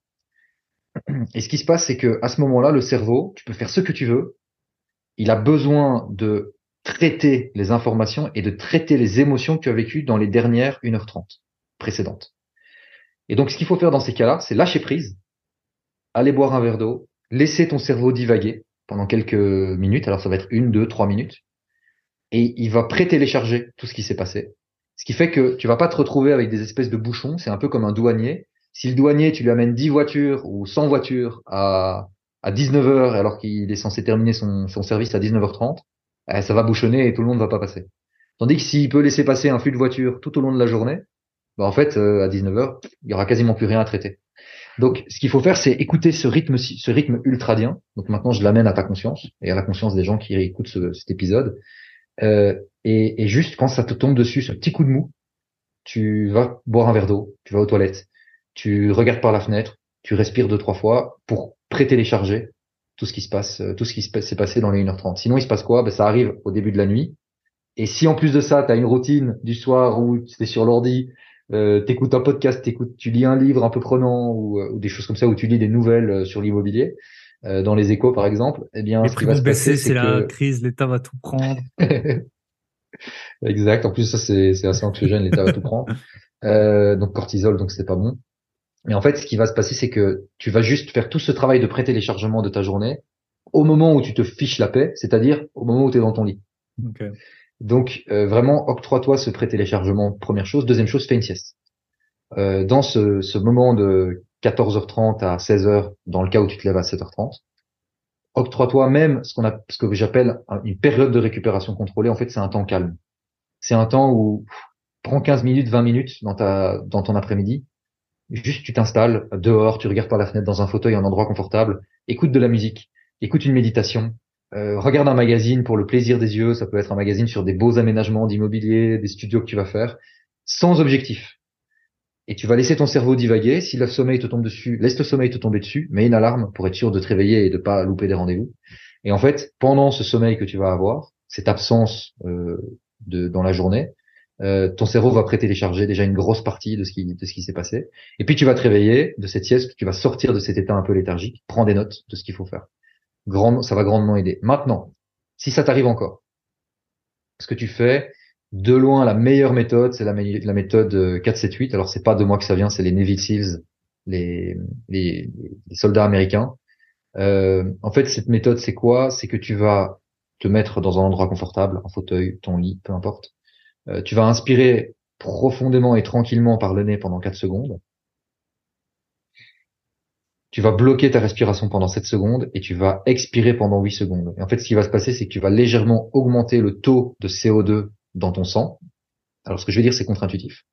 Mais quand tu augmentes le taux de CO2 dans ton sang, il y a plus d'oxygène qui est libéré par les globules rouges au niveau du cerveau, au niveau des, des cellules et au niveau des muscles, ce qui fait que tu te détends. Okay. et donc, tu glisses vers le sommeil, en fait, plus facilement. Et tu fais ça quatre fois. Donc, inspirer par le nez 4 secondes, tranquillement. Tu bloques pendant 7 secondes 6 à 8 secondes, et puis tu souffles par la bouche pendant 8 secondes. Hyper efficace. Okay. Tu fais ça 4-5 fois et ça va grandement te détendre. Euh, ouais. Yes. Mais j'avais déjà entendu, euh, j'avais pas, pas testé, mais. C'est de loin le truc le plus efficace. C'est une méthode qui et alors, fonctionne. Un truc que, un truc que j'ai, que j'utilise déjà depuis quelques, quelques temps et qui est vraiment très efficace. Il y a une playlist, euh, qui s'appelle Weightless euh, donc euh, sans poids, la traduction Mm. littérale, weightless. C'est Marconi Union et c'est une, une musique qui est vraiment dingue parce que ils ont ils ont intégré des battements de cœur dedans qui sont à un rythme très très lent. Euh, en plus de ça, il y a des sons assez graves dedans qui détendent énormément. Et j'ai constaté, et à chaque fois que je l'utilise, j'ai la même chose. Je mets ma main sur la main sur mon cœur, pas pour chanter la Marseillaise, juste pour l'écouter. La Et ce qui se passe, c'est quoi? La. Euh, c'est que j'ai le mon cœur qui bat exactement au même rythme que la musique, qui est un rythme ultra lent et qui me détend. Donc c'est euh, Weightless de Marconi Union. Ok, Euh, c'est vrai- c'est vraiment dingue, testé. vraiment bluffant. Super. Ok. Euh, écoute, je fais un petit, je vais te poser des questions. Tu, tu réponds, euh, on va essayer de répondre assez vite. Tu peux répondre oui, non, et puis tu as le droit à deux phrases pour, pour, pour dire, pour, pour justifier. Est-ce qu'il y aura une petite musique à la, à la combiner derrière au montage ou pas? Non, il n'y a pas de musique. pas de musique. Tu peux, tu peux chanter. Alors, euh, Mhm. est-ce que donc ça aide ou pas et à quel point c'est néfaste? Euh, Le numéro un, c'est les écrans. À quel point c'est néfaste euh, pour dormir? Est-ce que c'est vrai, c'est faux? Est-ce que les lunettes bleues, ça aide? Oui. Alors, euh, les écrans sont néfastes, mais pas en journée, le soir, parce qu'ils donnent le signal qu'il fait jour à ton cerveau. Donc, ils empêchent la production de mélatonine, qui est l'hormone du sommeil. Est-ce que les lumières anti-lumière bleue sont utiles? Oui, mais des lunettes anti-lumière bleue qui sont teint- totalement teintées en orange et qui ont une double technologie, complètement orange, comme le pull que tu portes en ce moment, plus euh, une euh, un traitement anti-lumière bleue que l'on voit sur les lunettes anti-lumière bleue que l'on porte en journée. Il faut les deux technologies. Absolument. Ok. Et est-ce que euh, donc c'est la mélatonine, hein sérotonine? L'hormone du sommeil. Mélatonine, c'est l'hormone du sommeil et il te faut de la sérotonine pour produire de la mélatonine. Et la sérotonine, elle est produite en présence de lumière bleue émise par le soleil ou la lampe de luminothérapie. Et est-ce que ça fonctionne d'en prendre? Tu sais, il y a des gens qui en... Non. Enfin, oui, mais euh... En fait, ça, ça rend les, la glande pinéale qui est responsable de la production de mélatonine fainéante, enfin de sérotonine et mélatonine fainéante, ce qui fait que on devient dépendant de ça. Et en plus, les doses sont tellement fortes que ça fait des, des chamboulements dans le corps. Comme les gars qui expliquent euh, pour euh, la musculation, quoi. Après, ton corps, il, il génère plus d'hormones, quoi. On est, alors, on n'est pas du tout sur les mêmes niveaux d'effets secondaires. Euh, parce qu'il y a des gens qui prennent de la mélatonine toute leur mm. vie et qui n'ont pas de graves, enfin, trop graves problèmes de santé.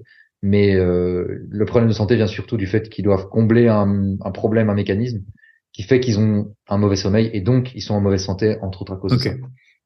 Est-ce que euh, le café on dit pas de café après 14, 15, 16 heures. Euh, ça, c'est acté? La caféine a une période de demi-vie de 6 heures dans le sang, dans le corps. Donc, ça veut dire que si tu prends un café, euh, si tu vas dormir à minuit, que tu prends une tasse de café à 18 heures, eh bien, à minuit, tu auras encore la moitié de la dose de caféine que tu as consommée. Donc, il y a une règle qui est assez simple euh, la dernière tasse de café que tu prends, tu la prends juste avant ta sieste. Tu te souviens la, sieste au café dont j'ai parlé? Bah tu prends voilà donc 14h30 pour une personne qui se lève à 7h30 donc euh, disons 7 8 heures après t'être relevé, dernière tasse de café. Et la quantité de caféine à consommer par jour, tu prends ton poids, tu multiplies par 3 mg et tu multiplies, multiplies par 6 mg. La quantité de caféine maximale à consommer, c'est 6 mg de caféine par kilo de poids de corps. Donc moi, je, je pèse 75 euh, kilos. Euh, je suis entre entre 225 et 450 mg maximum. Il y a un site qui est génial qui s'appelle Caféine Informer. Caféine Informer sur euh, tapez ça sur Google et vous pouvez taper n'importe quelle boisson qui contient de la caféine. Alors il est en anglais, il faudra taper black coffee par exemple pour vous rendre compte de la caféine que vous consommez. Un exemple, un latte grande de chez Starbucks, c'est 125 mg de café. Ça, un expresso, moi j'avais en tête dans les 80. Un espresso, c'est 80 mg. Ouais. Et plus c'est long, plus il y a de caféine en général. Ouais, ok. Euh, très intéressant. Enfin, ça dépend le dosage du café, mais rendez-vous compte. L'idéal, c'est de faire un test. Tu prends de façon complètement honnête. J'ai bu dans la journée 6 tasses de café. Tu prends le volume et tu vas voir sur le site. Le chocolat aussi contient de la caféine. Le Coca-Cola contient de la caféine. Donc le but, c'est juste faire un état des lieux et après se dire, OK, est-ce que je suis au-dessus de la limite maximale que mon corps peut encaisser vu mon poids ou en dessous? Et à quelle heure au, dernier moment est-ce que j'ai consommé? Voilà, c'est toujours la quantité et à quel moment. Ok. Euh, question, euh, la température. Est-ce que euh, alors il y a, y a deux températures. Température de la chambre, on dit qu'il vaut mieux qu'il fasse un peu frais, et température d'une douche ou d'un bain chaud ou mmh. froid avant. Est-ce que mmh. ça joue? Ok. Oui, ça joue. Euh, en dessous de 16 degrés dans la chambre, euh, ton, ton cerveau va. Donc les, récepteurs de température sont au niveau des mains et des pieds euh, chez les humains. Si tu es en dessous de 16 degrés dans la chambre, ton corps va considérer que tu es en hypothermie et donc il va te réveiller pour que tu ailles te mettre en sécurité. Donc la température minimale de la chambre c'est 16 degrés, enfin 15,4 mais on va dire 16 degrés pour le retenir. La température maximale c'est 19,2 degrés. Donc au-delà de 19 degrés, en fait toi et moi on est des hommes préhistoriques. Et quand le soleil se levait sur la vallée, il y avait de la lumière bleue qui venait au niveau de nos yeux, qui nous réveillait et qui nous synchronisait. Mais en plus de ça, la température augmente. Donc, au-delà de 19 degrés, on se réveille naturellement, même s'il n'y a pas de lumière bleue dans la pièce. Donc, toujours être entre 16 et 19 degrés. Alors, tu parlais de fraîcheur. La fraîcheur, ça veut un peu rien dire. Le but du jeu, c'est que quand tu es dans ton salon, dans ta cuisine, là où tu passes ta soirée, quand tu passes dans ta chambre, tu bascules dans un environnement plus frais que l'environnement dans lequel tu te trouvais juste avant minimum un degré de différence, pour recréer artificiellement le fait que le soleil s'est couché sur la vallée et que donc la température a baissé. Parce que là, toi et moi, on vit dans des environnements où on a des mmh. radiateurs, on peut, si je veux mettre 25 degrés dans la pièce là maintenant, je peux mettre 25 degrés. C'est complètement artificiel. Donc on doit recréer artificiellement cette sensation de coucher de soleil, cette conséquence du fait que le soleil s'est couché. Pour répondre par rapport à la douche et au bain, tu peux prendre une douche chaude, tu peux prendre un bain chaud, euh, alors, pas plus d'une vingtaine de minutes pour le bain parce que sinon tu augmentes trop la température de ton corps. Et ensuite, ce que tu fais, ça va permettre de faire une détente musculaire, ce qui est vraiment très très bon. Euh, ce que tu fais ensuite, c'est que j'ai dit les capteurs de température sont sur les mains et les pieds. Ce que tu vas faire, c'est que tu vas t'humidifier les mains et les pieds et tu vas laisser laisser sécher à l'air libre. Pourquoi? Parce qu'il faut dix fois plus d'énergie du corps pour réchauffer de 1 degré de l'eau que de l'air. Mmh. Donc si tu laisses l'eau s'évaporer, ce qui va se passer, c'est que la température du tronc de ton corps va partir réchauffer les mains. Et donc tu vas tirer de la température de ton corps et recréer artificiellement, enfin, de façon contrôlée, la baisse de température de ton corps. Ça, c'est un super hack aussi pour euh, l'été quand il y a des canicules. Ok, très intéressant. Euh... Tiens, j'ai une question d'un auditeur. C'est sur l'apnée mhm. du sommeil. Je sais pas si tu es compétent ah. là-dedans. Est-ce que euh, c'est vrai que là, en vieillissant, j'ai pas mal de, de gens autour de moi, même de ben voilà la trentaine, qui commencent mm. à en faire. Je sais pas, enfin, je pense qu'il y a un peu une multitude de facteurs. Est-ce qu'il y a des choses mm. qui l'aggravent euh, Voilà. Je pense une fois une fois que le, on sait que tu fais de l'apnée du sommeil, est-ce qu'il y a des bons comportements et des mauvais comportements à adopter? J'adore ce sujet. Vraiment, c'est, je pense que c'est vraiment c'est la découverte la plus folle que j'ai faite euh, sur le sommeil. Euh, donc l'apnée du sommeil, c'est généralement dû. Alors, les médecins, si tu vas en médecine du, en clinique du sommeil, ils vont te dire euh, généralement ah vous devez perdre un peu de poids et euh, vous faites de l'apnée du sommeil, votre sommeil est pas bon. Euh, je vais vous donner une CPAP. Donc c'est un appareil que tu, une espèce de masque de pilote mmh. d'avion que tu mets, qui va forcer de l'air dans tes narines. Ça fait du bruit, donc ça t'empêche de dormir et c'est ultra ultra ultra invasif. Maintenant, là j'adore. Il existe une solution si tu l'appliques pendant trois mois d'affilée non-stop, donc 90 jours, 90 jours pour les Belges et les Suisses qui nous écoutent, euh, tu as 96, 96% de taux de réussite de supprimer totalement l'apnée du sommeil. Comment on fait? C'est bluffant, c'est un truc de malade et je comprends pas comment les médecins, euh, même euh, j'ai une amie qui est médecin, elle m'a dit j'ai jamais entendu parler de ça. Euh, et tout ce que je dis ici, d'ailleurs si tu veux, je peux te donner le papier, l'étude scientifique qui, qui explique ça de façon très précise, qui a été répliquée plusieurs fois. En fait, c'est dû au fait que tu respires par la bouche. Quand tu respires par la bouche, il se fait que mécaniquement, ta langue tombe en arrière, dans la gorge. Ce qui fait qu'il y a moins d'air qui passe, et donc tu as des micro-réveils. Et ça génère de l'apnée du sommeil, d'autant plus que tu ne respires plus par le nez, donc tu as des poussières aussi qui créent une irritation au niveau des poumons. Comment on fait? Alors la solution, elle coûte 35 euh, euros à appliquer pendant 90 jours. Tu vas à la pharmacie. pardon. Je sais qu'il y a des gens qui euh, ils se mettent un sparadrap et ils coupent euh, un petit peu. Euh, yes, exactement. Tu vas faire deux choses. En fait. Tu vas en pharmacie, tu vas acheter un scotch hypoallergisant. Alors la marque 3M en fait. Tu vas dans n'importe quelle pharmacie, ça coûte 3 euros le rouleau, et tu te scotches la bouche pour te rééduquer à la fermer. Le seul moyen de te rééduquer à la fermer pendant la nuit, c'est de mécaniquement fermer la bouche pour que le cerveau comprenne qu'il doit, que les muscles restent, fassent en sorte que tu gardes la bouche fermée. Numéro 1. Numéro 2 à faire en même temps. Tu vas sur le site Rhinomed, Rhino comme un, rhinocéros, donc R-H-I-N-O, et Med, M-E-D, et tu prends la gamme Mute, donc silence, M-U-T-E. Rhinomed Mute. Et c'est en fait un dilatateur de narines que tu vas mettre euh, dans tes narines. Alors tu vas pas avoir des énormes narines euh, si tu prends la taille qui est adaptée à toi, mais ça va légèrement augmenter le flux d'air dans tes narines, ce qui fait que tu empêches ta bouche d'être ouverte, mais tu vas avoir moins d'air. Donc normalement, tu, ton cerveau devrait paniquer en se disant mais je suis en train d'étouffer moi là. en fait, tu vas augmenter l'air qui passe par tes narines, ce qui fait que la langue n'est plus en arrière puisque tu gardes la bouche fermée, donc l'air passe normalement. Elle est filtrée et elle est euh, réchauffée par tes sinus et tu fais ça pendant 90 jours, 96% de taux de réussite. Mais il faut le faire 90 jours d'affilée. Ok. Mais c'est bluffant et c'est bien plus efficace que la CPAP, bien plus efficace que n'importe quel médicament qu'on te donnera euh, sur euh, l'apnée pour l'apnée du sommeil. Je ne comprends pas comment ce n'est pas enseigné aux médecins sur les bancs de l'école. Ça me rend malade. Et tu connais des gens Mais là ici, des gens qui, écoutent sur cette solution. Moi? À toi, tu faisais de l'apnée du sommeil? Ah ouais, un truc de dingue, moi. Oui, oui. Ok. Ouais. Moi, j'ai commencé à faire de l'apnée du sommeil et des ronflements. Et j'ai su que ça s'est arrêté. Pourquoi? D'ailleurs, ça m'est arrivé après avoir réglé mes problèmes de sommeil. J'ai su que ça s'est arrêté. Pourquoi? Parce que j'ai utilisé une application qui s'appelle Sleep Cycle. Euh, et Sleep Cycle, il euh, mesure le. Il y a un pendant la nuit, il y a un micro qui est activé et il me, il m'isole maintenant grâce à une intelligence artificielle en plus. il va m'isoler les moments où j'ai fait du bruit. Et en fait, j'entendais que je respirais par la bouche. Et d'ailleurs, je me réveillais le matin avec la bouche pâteuse aussi. Et j'ai fait ce truc-là. C'est bluffant. Ok. Vraiment. Donc, euh, ça va vous coûter euh, 35 euros sur trois mois. Et C'est bigrement efficace. C'est un problème de santé publique. Hein, le, bah, en fait, moi, j'ai un ami qui en fait, et euh, c'est vrai qu'on est parti en vacances. Il avait pas la machine, et euh, Hmm. clairement, voilà, on était vacances entre amis, donc euh, on a Un peu d'alcool aussi, Voilà, je suppose. Oui. Et euh, du Ouais. coup, euh, bah, il était trop mal. Mm. Hein. Les deux premiers jours, ça allait. Yes. Et puis après, moi, je Je me rappelle, tu m'en avais ouais, parlé. moi, je lui ai dit, bah ouais, c'était pas longtemps. euh, après.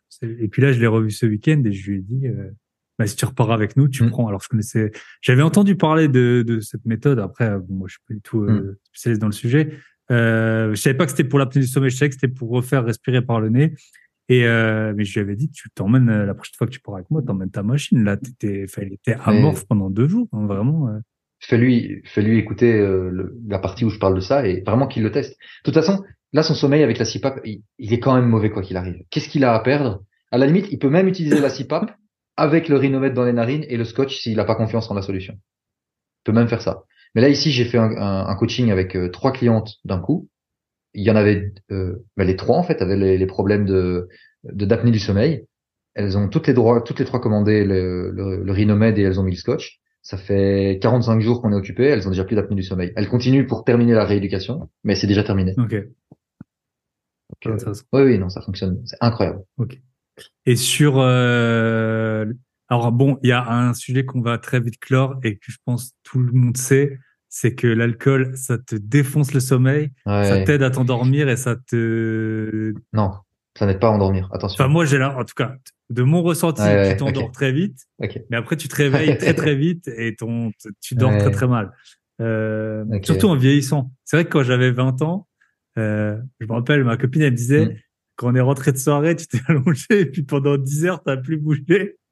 Maintenant ça arrive Ouais. plus jamais quoi. Maintenant euh, euh, tu bois trois bières, euh, t'es sûr que à 2 heures Mm. du matin. Enfin moi c'est vraiment en plus c'est hyper calé, c'est à 2-3 heures. Je suis sûr de me réveiller à 100% des cas. Euh, Yes.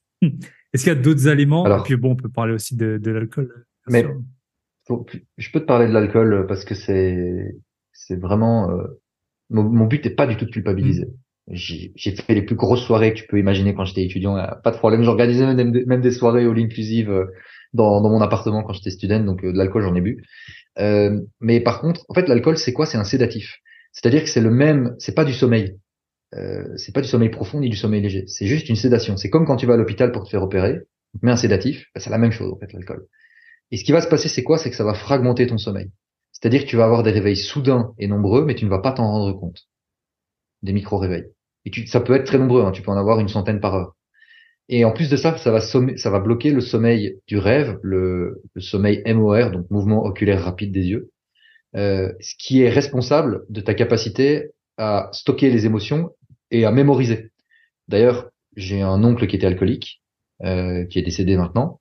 Il, euh, pour quand il- dans une de ses cures de désintoxication, il a été mis plongé pendant trois semaines dans un coma artificiel pour que tout l'alcool disparaisse de son organisme et qu'il puisse régénérer du sommeil pour commencer le travail psychiatrique qui lui permettait d'éventuellement de ne plus retomber dans l'alcoolisme.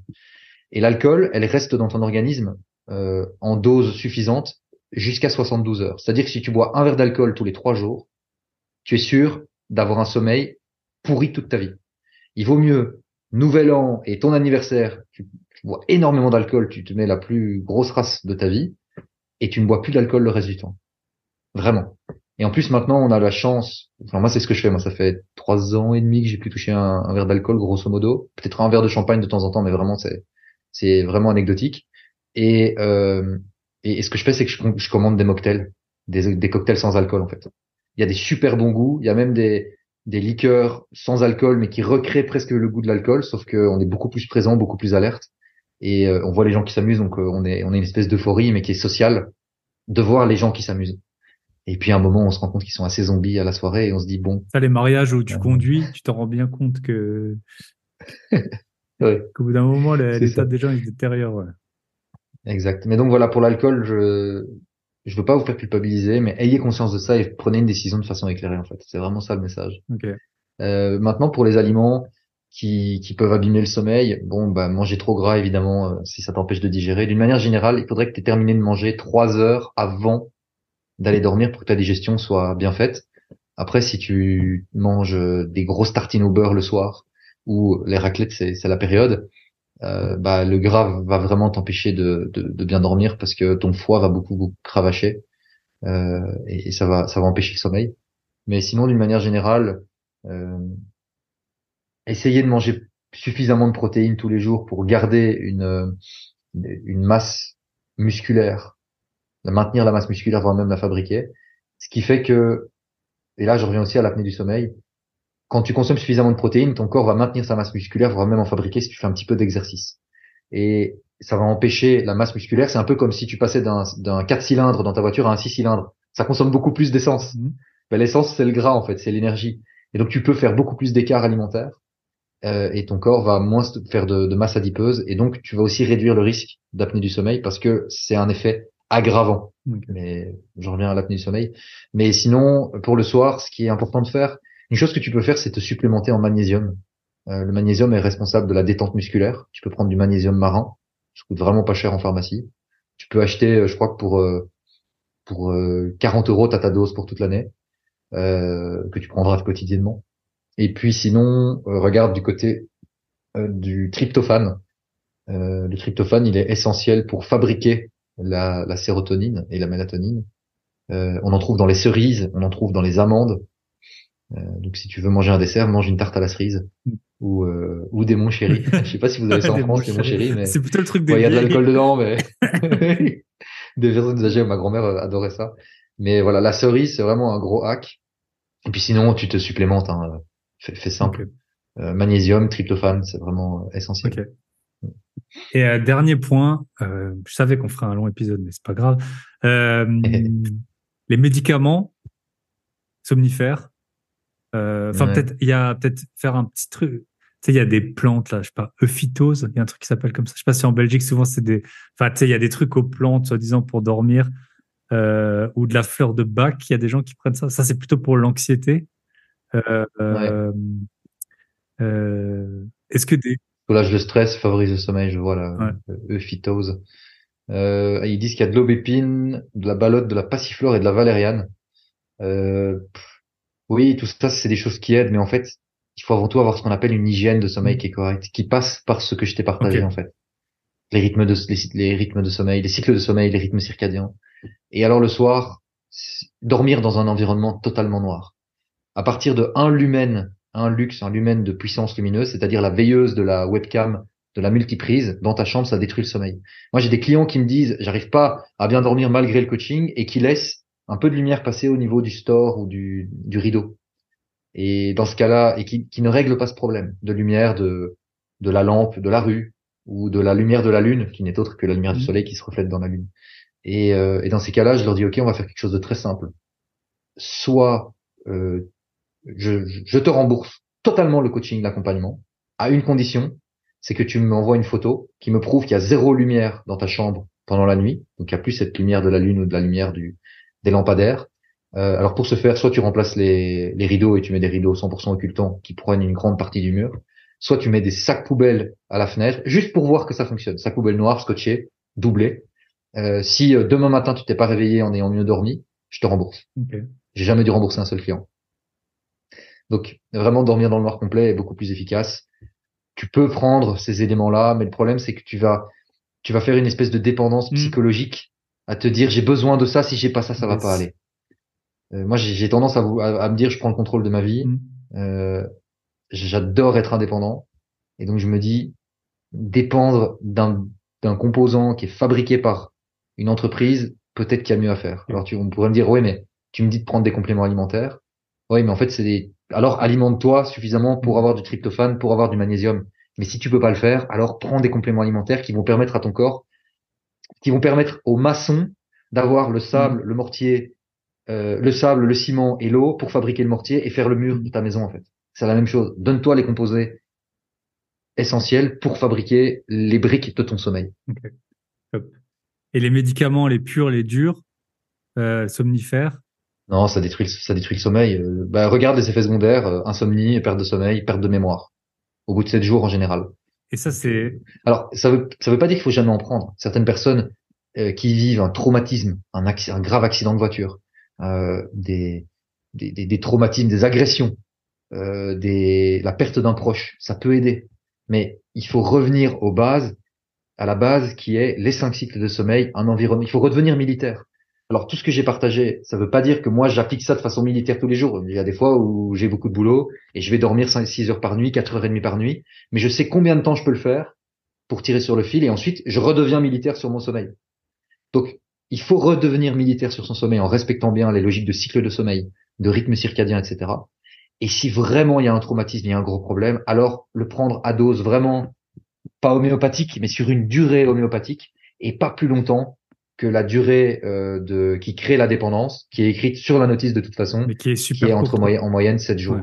7 jours, ouais, 7, 7 à 12 jours pour les plus soft. Donc euh, ouais, vraiment. Ouais, ouais, c'est pareil. Il faut... En vieillissant, tu commences à connaître des gens qui qui se disent pas dépendants, mais qui le sont euh, clairement. Quoi, si t'en prends tous les jours depuis des. Mais ils le savent. Mais oui, et le problème c'est que ça crée une dépendance psychologique et physiologique. Mm.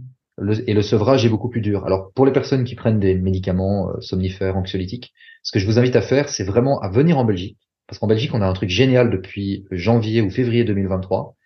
Vous venez voir un médecin belge et vous demandez un protocole de sevrage. Et en fait, le médecin vous donne un protocole de sevrage. Vous allez en pharmacie en Belgique et vous dites voilà, euh, le médecin m'a donné un protocole de sevrage sur 12 semaines. Et le médecin, sur base du médicament, va vous faire une préparation. Le pharmacien, une préparation dans son laboratoire, parce que les pharmaciens sont habilités à faire des préparations. Ce sont des, euh, ce sont des chimistes, hein, les, les, les pharmaciens. Et ils vont faire un, un dosage progressif qui va diminuer de 12 sur 12, si c'est un sevrage sur 12 jours. Ça va passer à 11 sur 12 la dose, la dose, et puis 10 chaque semaine. Et petit à petit, vous allez vous débarrasser de ça. En France, de ce que je sais, ça n'existe pas encore. Mais en Belgique, ils l'ont fait. Donc, si vous prenez des médicaments, vous voulez vous sevrer, mettez en place ce que je vous ai enseigné, entre autres dans le podcast, et venez en Belgique vous faire voir par un médecin.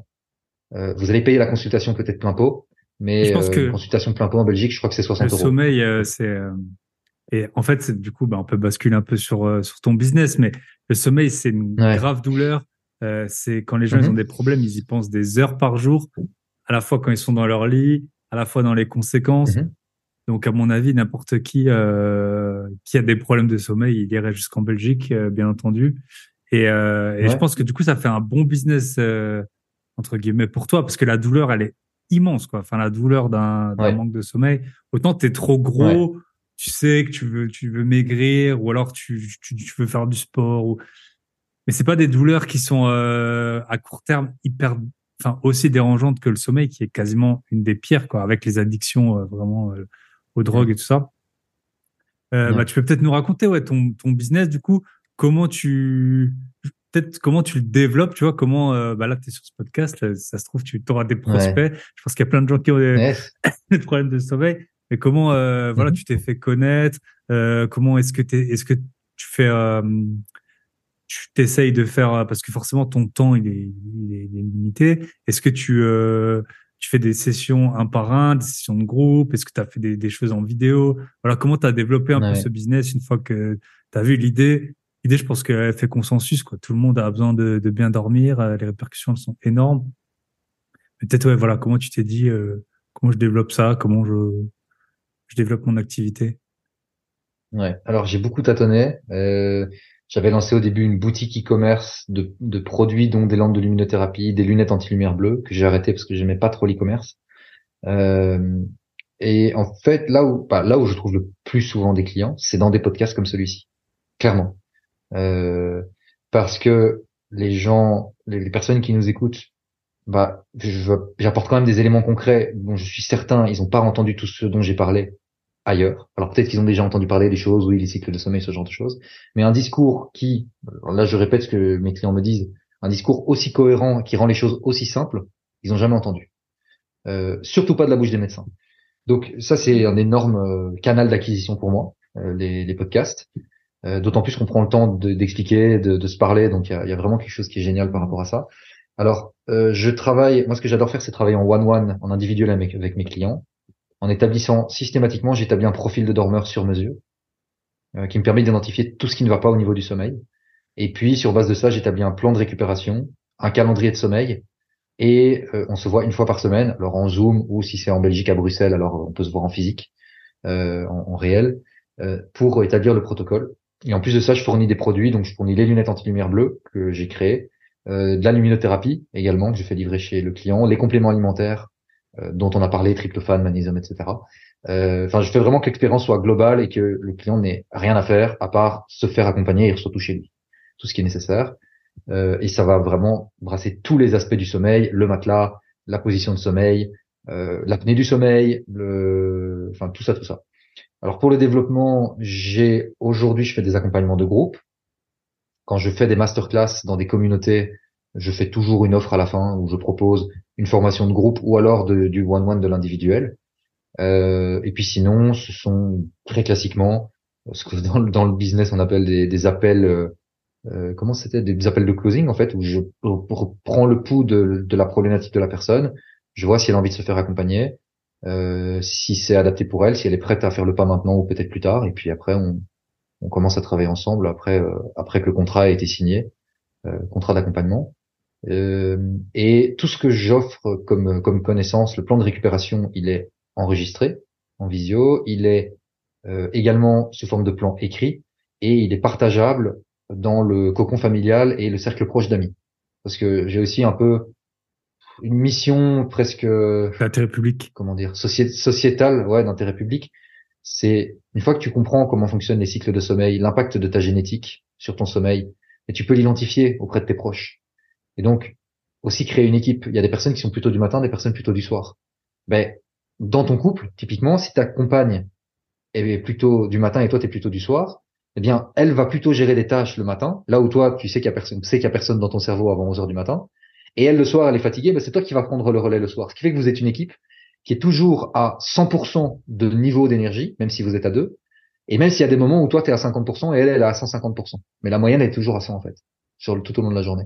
Donc c'est toutes des choses comme ça et et, puis voilà. Alors je fais aussi des accompagnements, des, des coachings pour des, des entreprises, des ateliers euh, jusqu'à 10 personnes. Et, euh, et là, j'enseigne les, les, clés du sommeil également, avec des suivis derrière, avec en individuel aussi si c'est souhaité. Donc là, ce sont des packages et on discute avec les départements de ressources humaines en général, ou si c'est une petite entreprise, une PME, euh, petite et moyenne entreprise, alors on fait un package directement. Je discute avec le, fondateur euh, ou le, dirigeant de l'entreprise. Et j'ai aussi une formation en ligne avec de l'accompagnement. Je tiens toujours à mettre de l'accompagnement, bien sûr, euh, et à faire le l'individuel. Ce que je fais aussi en immobilier, bien sûr. Voilà, c'est, je trouve ça important. Bien sûr, sinon les gens, enfin, voir des vidéos, c'est pas du tout la même chose que de suivi et puis les, ça, les résultats. Euh... Mais il y a toujours une base de connaissances qui, qui est générale. Et puis après, il y a ta situation unique. Ok, comment on fait dans ton cas? Et là, c'est, c'est vraiment le sur-mesure.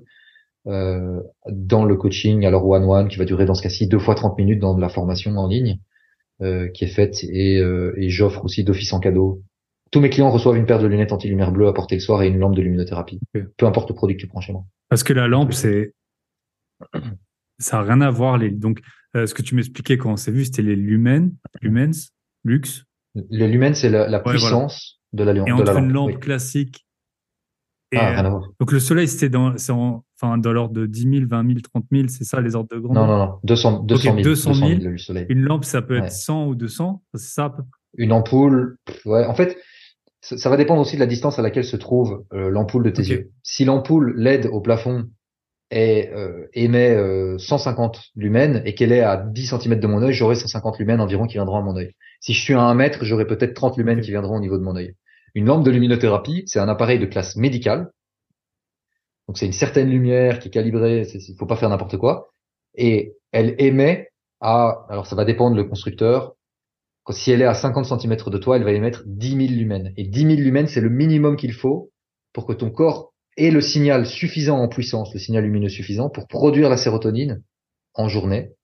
Et donc avoir le signal chimique de réveil de ton cerveau et de ton corps. Et la synchronisation des rythmes circadiens. et quand tu es devant cette lumière, parce que c'est vrai que c'est très éblouissant quand même, ce genre de lumière. Euh, mm. tu dois l'avoir de côté, tu peux la regarder, tu peux. Euh, il faut être quand même super prêt en fait.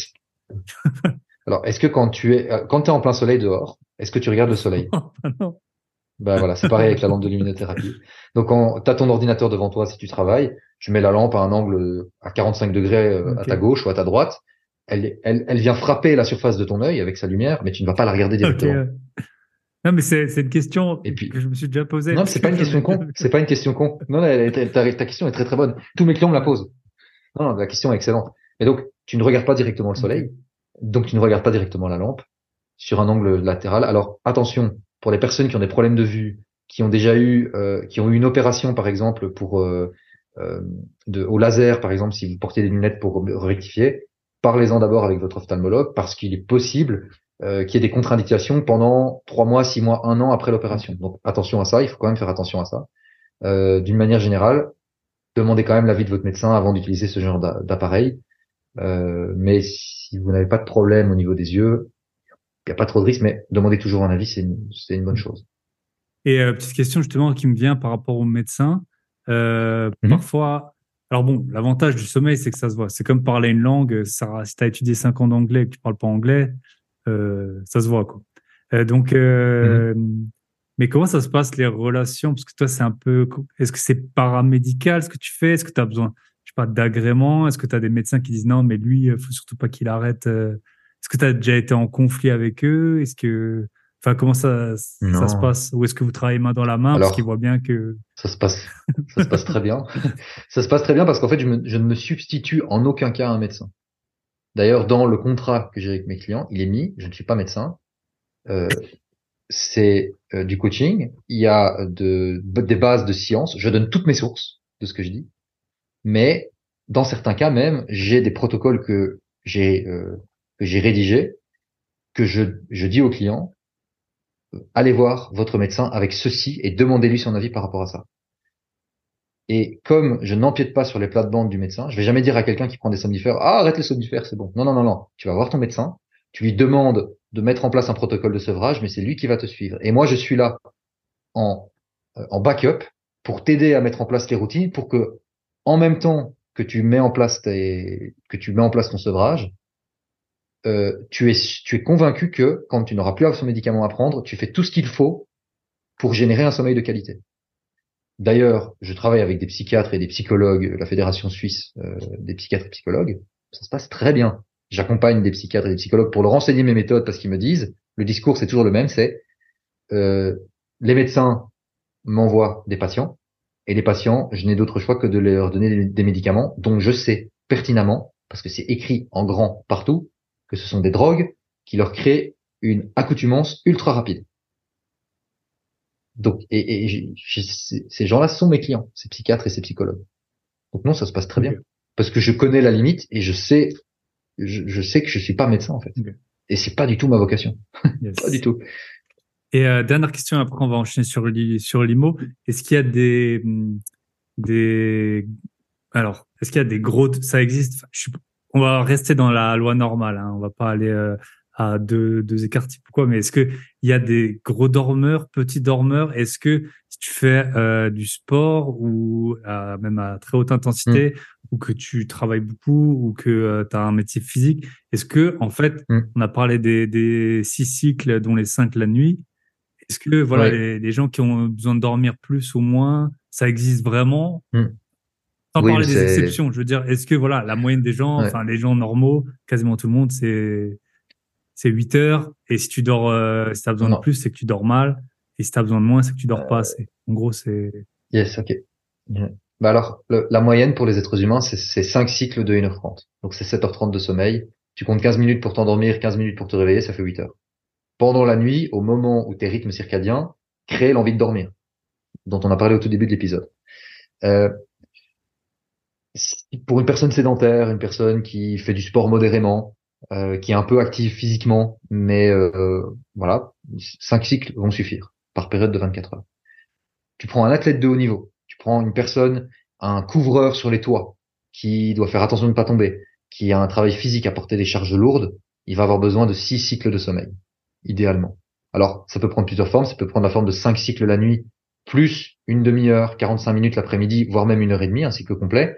Et puis sinon, ça prend la forme de six cycles le week-end, les jours de repos, cinq cycles pendant la nuit, plus un sixième cycle complet pendant l'après-midi, euh, au moment où on en a parlé plus 7 heures par rapport à l'heure d'exposition à la lumière du soleil. Et, et, et voilà. D'ailleurs, il y a un article très très marrant euh, qu'un copywriter avait, un journaliste avait très bien fait. C'était sur Ronaldo. Il disait oui, Ronaldo dort euh, dort six fois par jour. En fait, c'est ça. Il parle des six cycles. Ronaldo, athlète de haut niveau, six cycles de sommeil. La moyenne, c'est 5. Tu peux te rajouter, si tu as une grosse charge de travail et que tu es assez sédentaire, donc tu laisses ton corps assez tranquille, euh, tu peux rajouter une petite sieste de 25 minutes, une demi-heure l'après-midi pour compenser la charge mentale et ça ira très bien.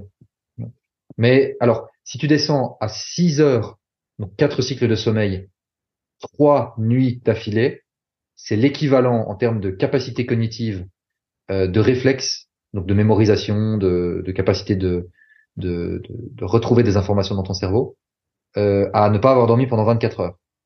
Sauf que tu ne t'en rends pas compte. Okay. Trois nuits d'affilée, 6 heures. C'est la moyenne pour très certainement la plupart des, des personnes qui nous écoutent. Donc, essayez de dormir cinq cycles, appliquez ce que je vous ai enseigné dans ce podcast. Euh, si vous voulez en savoir plus, venez me voir, autopromo, et on en parle. Mais euh, et puis sinon, j'ai aussi, tu me demandais comment j'ai développé l'activité, mon compte Instagram. J'ai beaucoup de réels avec très courtes vidéos. J'en ai toute une série qui va sortir là prochainement. Il y a beaucoup beaucoup d'informations euh, très très utiles à mettre en place. Yes. Ok, on va aller sur la dernière partie, euh, l'investissement IMO. Donc, tu as dit, tu as commencé, mmh. tu as eu le déclic à 11 ans bah, pour des, des conséquences, ouais, des causes qui sont fâcheuse. Après, maintenant, depuis que tu as 18 ans, tu as acheté de l'IMO. Euh, bon, on en a parlé en off, là, on va pas aller forcément dans les chiffres. On avait parlé quand c'était vu euh, que, que tu fais pas semblant.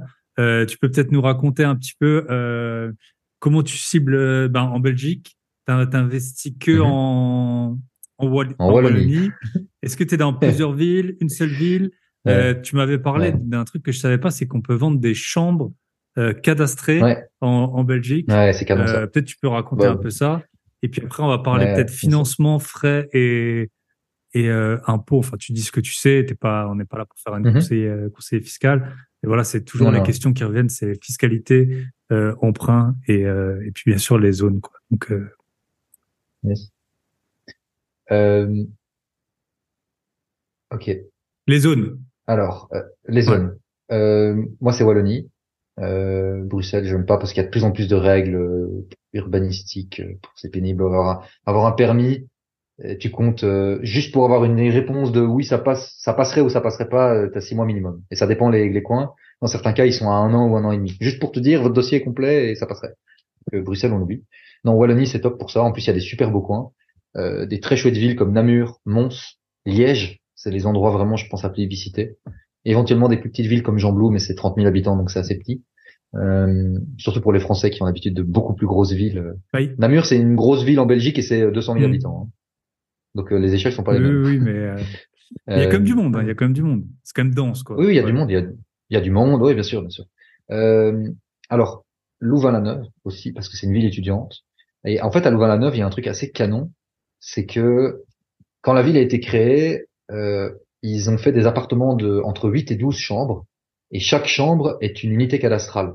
C'est un peu comme des box de garage. Tu aurais un énorme garage, un hangar dans lequel tu as mis toutes des box avec des portes en métal, et chaque garage peut être vendu indépendamment. Et ben, ils ont fait la même chose avec les chambres. Et d'ailleurs, je suis convaincu, il faut que je teste ce truc-là, ça fait six mois que je me le dis, il faut que je le teste, de euh, faire des colocations et de cadastrer chaque chambre et de revendre chaque chambre à la découpe. Parce que si tu fais une chambre dans un appartement quatre chambres dans une mhm. ville, tu prends un quart de la cuisine, enfin des parties communes que tu divises avec un géomètre expert. Mais du coup, au lieu d'avoir un appartement, je dis n'importe quoi, qui coûte 300 000 euros, tu divises ça par quatre. Peut-être que tu peux revendre l'ensemble 340 000 euros, mhm. tu vois, et générer 10 000 euros par chambre.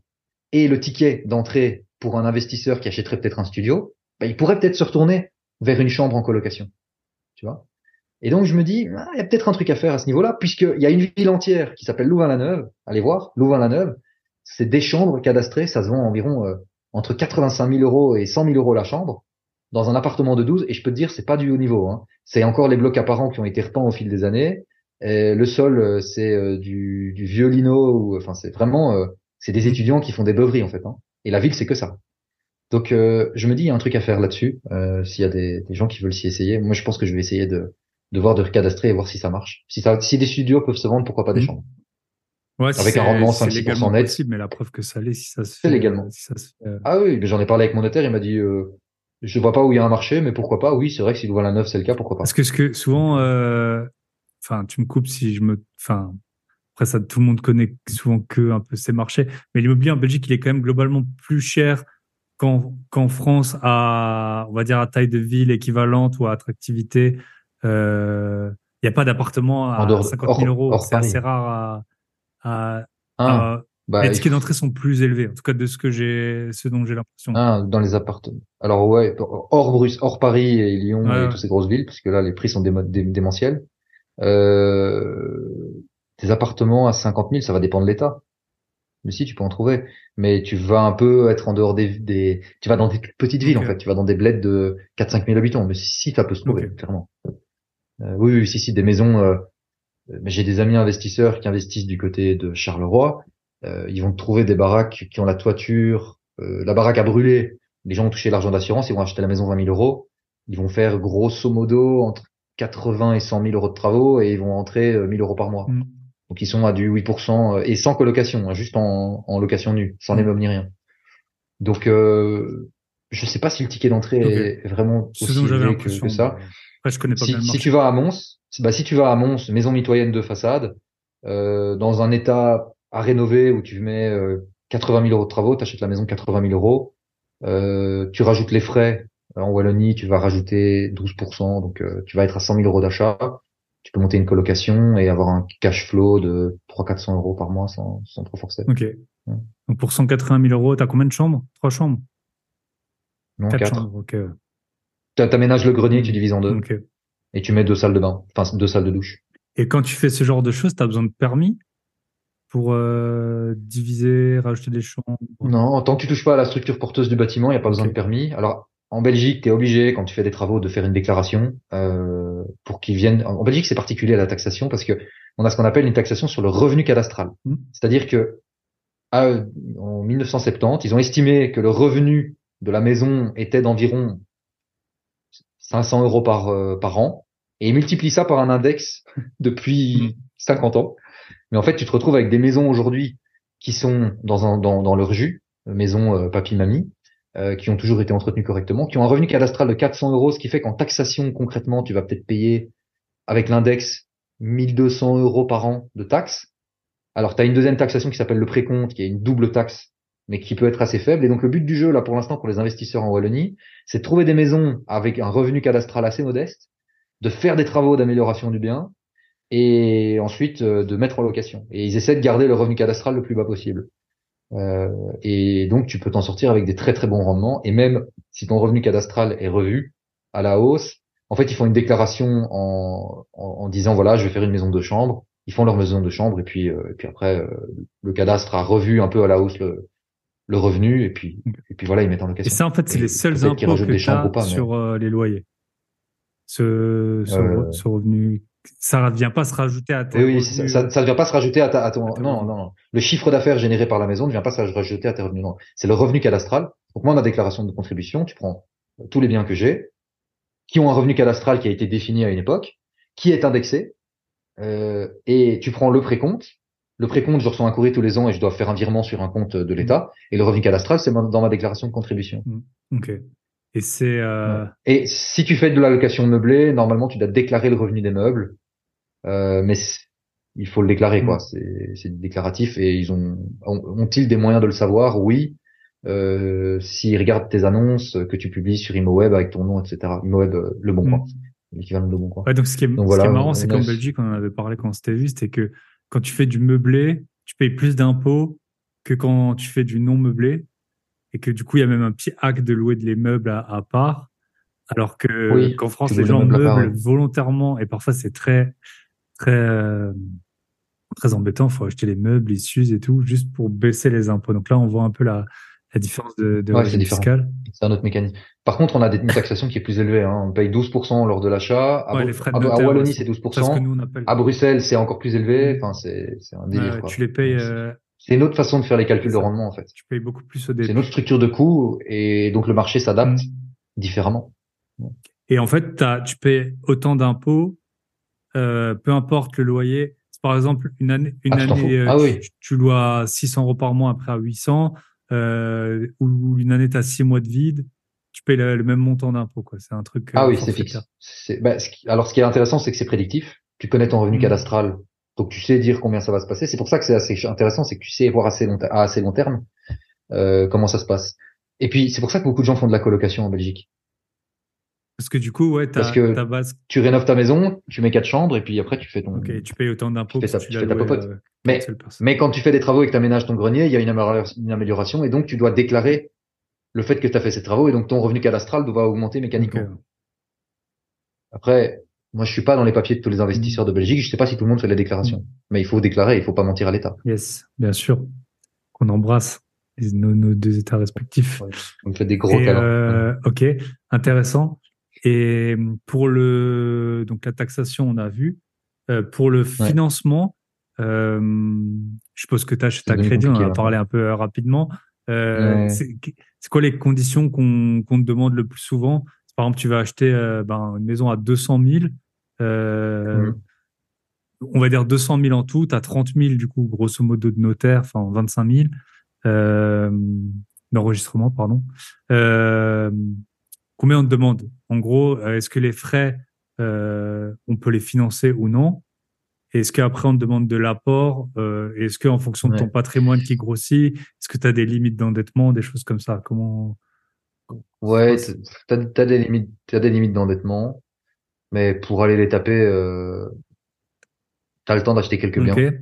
Euh, mais le, taux d'endettement limite, c'est environ 33%.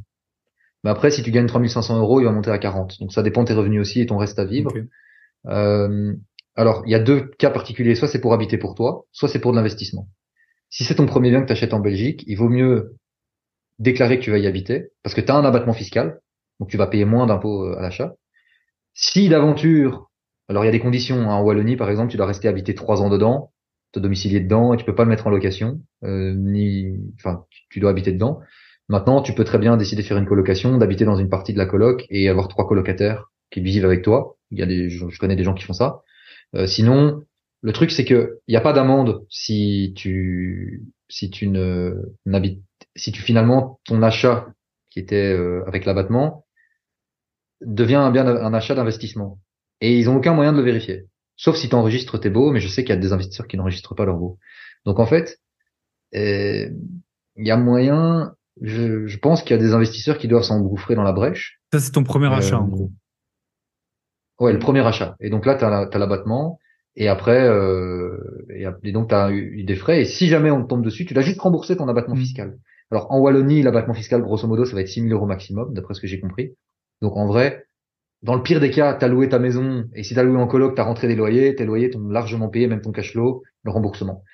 Et là, dans ce cas-là, comme tu achètes en maison en résidence principale, tu es moins à risque pour la banque et donc elle est plus à même de te prêter 100%. Alors, en fonction du 100% prix d'achat auquel 100%, 100% du prix Oui. frais. Ouais, ouais, 100% ou 112% si tu montes à euh, les 120% ou 125% en France. Mais les, les travaux, elles te les financent généralement à moins que le montant des travaux soit égal ou supérieur au montant d'achat du bâtiment, parce que la banque prend un gros risque. Euh, comment elle fait pour vendre le bâtiment si si tu fais pas les Mhm. travaux, tu vois? Il n'y a pas de valeur sur le marché quand c'est une poubelle. Donc là, il faut un peu plus négocier. Euh, et puis généralement là en ce moment, elles sont quand même assez touchy. C'est assez assez touchy hein, de faire des emprunts. euh. Il faut vraiment monter, montrer pas de blanche.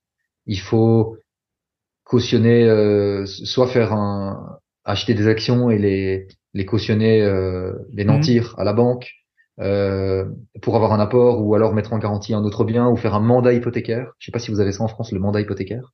Nous, on a des hypothèques, c'est. Ah ben en fait, nous on a des hypothèques en Belgique, sans doute comme vous, mais on a en plus de ça le mandat hypothécaire.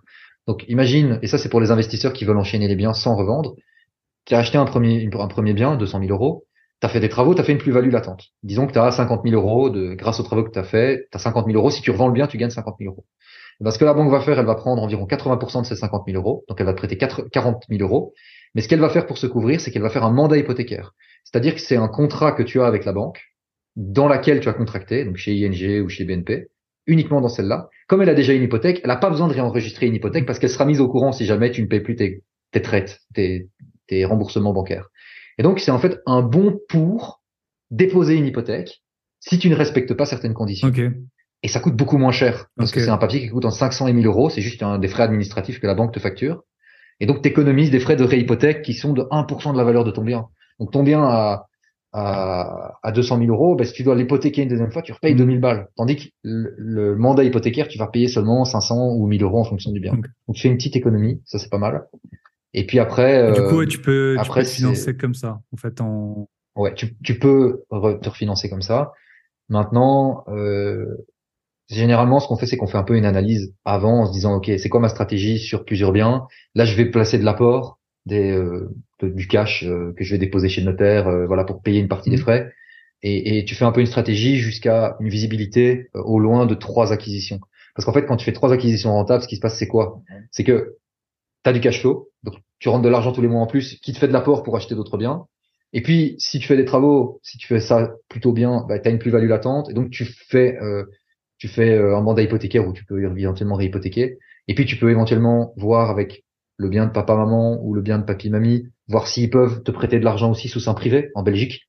Tu peux faire un contrat. Si moi, je viens de voir demain et je te dis, écoute, j'ai besoin de 10 000 euros pour un projet, on fait une reconnaissance de dette sous un privé. Si tu veux, on va chez le notaire. Pour 50 euros, on l'enregistre chez le notaire ça reste sous sein privé, mais c'est juste que si moi je te, je te fais faux bon, en fait c'est enregistré chez un homme de loi qui représente la loi avec un grand L.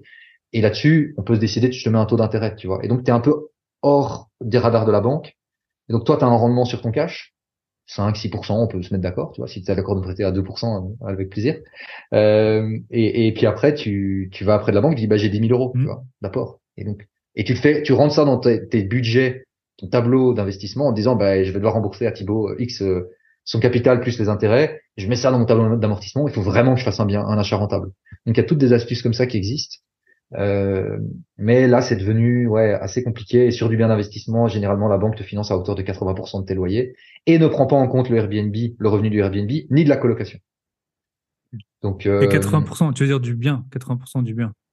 Du bien, ouais. Donc tu dois amener 32% sous forme euh, nanti ou sous forme de cash. Après, ça dépend de ton salaire, ça dépend si tu as démontré que tu étais capable de... Si tu à ton quatrième bien, à chaque fois tu fais une plus-value, l'expert de la banque vient et se dit, ouais, à chaque fois que le mec il fait des travaux et il, gagne 20 000 euros euh, ou 30 000 euros, bon, bah, à un moment, le banquier il se dit, ok, vas-y, je vais lui faire confiance. Ou tu passes chez un courtier si tu commences à être un peu plus, euh, un peu trop à risque, au, taquet de ta capacité. Mmh. Mais sinon, tu revends un bien, tu rentres du cash tu demandes un portage de crédit. En Belgique, on a ça, c'est-à-dire. Euh, c'est un une sorte de transfert? Ouais, c'est ça. En fait, tu, tu, négocies que tu as pendant un an, tu ne payes que les intérêts. Donc, tu revends le bien que tu avais acheté. Tu gardes ton prêt et tu ne rembourses que les intérêts pendant un an. Et tu as un an pour acheter un autre bien avec ce crédit-là. Ah, les mêmes conditions. Ah, et tu gardes ton crédit en fait. C'est ça qui est top. Et donc, euh, mais ça, ça se négocie avec la banque. C'est-à-dire qu'il n'y a pas d'interdiction légale pour la banque de le faire. D'ailleurs, je, je, je, j'en ai parlé avec mon notaire, mais c'est pas encore très clair pour moi parce que je suis pas sûr qu'il a bien compris la question. Mais je pense qu'il y a même moyen de racheter un bien immobilier de quelqu'un et de racheter le crédit de cette personne. Mm. Donc, imagine, tu as un couple qui divorce, qui a acheté sa maison ou son appartement, qui a acheté à un taux à 1%, mm. à l'époque, il y a 4, 5 ans, 6 ans, ou 1% et demi ou 2%, enfin plus bas qu'aujourd'hui. Il y a peut-être même moyen de négocier avec la banque pour récupérer le crédit en même mm. temps. Ce qui fait que la banque n'a pas de paperasse à faire mais juste tu payes des frais de transfert que la banque va te facturer, 1000 euros, 1500 euros. Franchement, à 1500 euros, tu les lâches, hein, la différence. Euh. Et, et, je, en Belgique, je, pense qu'il n'y a aucune interdiction. C'est juste que tu es un peu un original quand tu mm. viens avec cette idée-là chez le banquier. Il faut quelqu'un qui comprend et qui, qui va comprendre l'idée, en fait. Mais ils vont pas avoir envie parce qu'eux, ils préfèrent te refinancer un projet à des taux plus élevés, etc. et refaire des frais. malheureusement. Oui, mais mm. oh. qu'est-ce qui dit que ça va marcher? Donc, il faut vraiment avoir la conviction que c'est possible et que si c'est pas lui, ce sera un autre. je pense, tu vois, euh, euh, en France, alors là, je connais personne qui l'a fait, c'est beaucoup trop tôt et euh, faudrait voir notamment mm. avec les histoires de caution perso. Mais tu vois, on a beaucoup de biens en société euh, parce qu'il y a un mm. intérêt de transmission également, mais souvent c'est pour les impôts. Et en fait, c'est la société qui est débitrice du prêt. Donc, si maintenant tu voulais vendre ta société, une genre même une SCI Mm. Je pense que légalement, alors après, avoir dans les, souvent c'est le diable dans les détails, mais tu pourrais racheter la SCI de quelqu'un avec ses taux. Ah oui, c'est en Belgique, ça se fait. Ah oui. Après, il faudrait voir juste les, les déchéants. Il faudrait que la banque, quand même, elle annule. Enfin, alors soit tu connais super bien le vendeur, bon, mais en général, tes mm. cautions perso en plus. Donc, faudrait pas que toi, tu commences à racheter, euh, tu vois, des, faudrait se mettre d'accord. sur cette sur ce point de détail précis. Mais sinon, c'est vrai qu'il y, a, mmh. y a un marché qui qui vient d'exister, qui n'existait pas il y, a, il y a un an, quoi. En Belgique, ça existait, hein, ça. Ce que tu décris là, moi, j'ai déjà vu euh, de nombre de bâtiments que je vois, euh, sociétés à vendre, euh, même des sociétés qui ont un immeuble ou deux immeubles. Mmh. Ils ont vidé la société de toutes ces activités. Il y a un avocat fiscaliste qui est passé, qui s'est assuré que toutes les activités, il n'y avait pas de dette. Il y a un comptable, il y a toutes des, des démarches mmh. qui sont faites. Dans ce cas-là, c'est juste deux avocats qui, c'est une session de société, donc il n'y a même pas besoin de passer devant un notaire dans ces cas-là. Euh, juste une inscription, mais c'est vraiment euh, vraiment simple. Et tu rachètes la société avec son immobilier. Oui, ça, ça se faisait déjà. Avec l'immobilier, euh. ça, il n'y a pas de problème, c'est les dettes, quoi. À voir comment elles sont garanties. Oui, oui, là, là c'est un risque. C'est un risque et il faut, il faut un avocat qui va fouiner et qui va contacter les, les anciens clients, s'assurer qu'il n'y a pas de dette, etc. Parce que quand tu reprends la société, tu reprends les dettes aussi. Hein. Ah, ça, oui, c'est clair. Donc, il y a un risque à ce niveau-là, mais oui, clairement, ça se fait. Ça, ça, existe, ce mécanisme. Et en plus, en Belgique, quand tu achètes une société, si, alors, j'ai mis un, un, petit doute, mais la personne qui est intéressée par ça, qu'elle vérifie, tu vérifies. Il y a, il y a pas de, tu paies pas les frais, les droits ouais, d'enregistrement pas les mêmes, En tout cas, souvent c'est pas les mêmes. Ouais. Quand tu rachètes des parts, c'est aussi beaucoup moins élevé que quand tu rachètes de, de l'immobilier. Yes. Ok. Euh, ben très très intéressant. Et ta stratégie pour le futur, comment tu la vois, ta stratégie d'investissement immobilier? Est-ce que tu veux toujours plus de l'eau? Est-ce que voilà, est-ce que tu veux, bah là, je... tu veux assainir, tu veux aller sur des biens un peu plus euh, euh, luxueux ou qui ont plus de valeur chacun d'entre eux et puis en gérer moins. Euh... Hmm. Ben là pour l'instant, je suis dans une logique de j'ai racheté la deux maisons, enfin une maison paysanne, une dans une petite ferme où en fait il y a deux numéros de police et euh, un garage. Je vais voir s'il y a moyen de faire un espace pour une profession libérale. J'aime bien les biens comme ça où je peux les, les rediviser et faire une plus-value. L'achat-revente m'intéresse pas mal. J'ai peut-être bien envie de m'y tenter. Euh, et j'aime beaucoup les entrepôts. Euh, parce que l'entrepôt en Belgique, euh, le locataire paie pas. En Belgique, il faut maximum six mois pour mettre, un locataire dehors. C'est pas comme en France où un squatter, tu, peux pas le mettre dehors et tu dois le payer pour rester. D'ailleurs, anecdote, j'ai vu un truc trop malin. C'est un propriétaire qui à ses locataires qui ne payaient plus et le propriétaire est devenu squatteur de son appartement. J'ai vu l'article passer. Ah, du génie. Il a retourné le truc. Du génie. Ça m'a fait penser à, euh, à Dubaï, il y a une piste de ski. T'as déjà vu, t'as ça sur Insta. À Dubaï, il y a une piste de ski qui est rafraîchie. Dans la piste, il y a un bar qui est chauffé. Dans le bar, il y a un, il y a un frigo, tu vois. Il y a un frigo.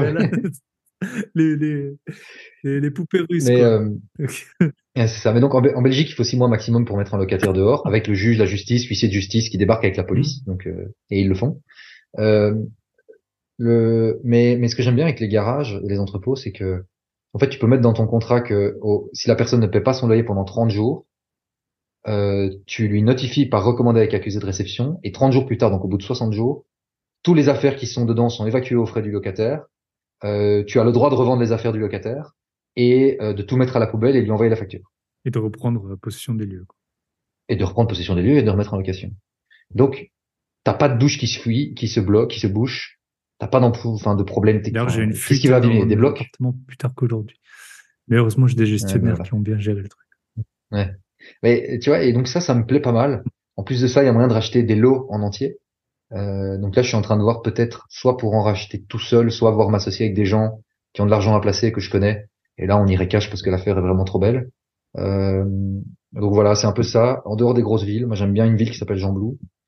Euh, le Namuroa, c'est chouette aussi. Et alors, j'ai bien envie de m'essayer à racheter euh, de la forêt et de faire des tiny houses dedans. Hmm.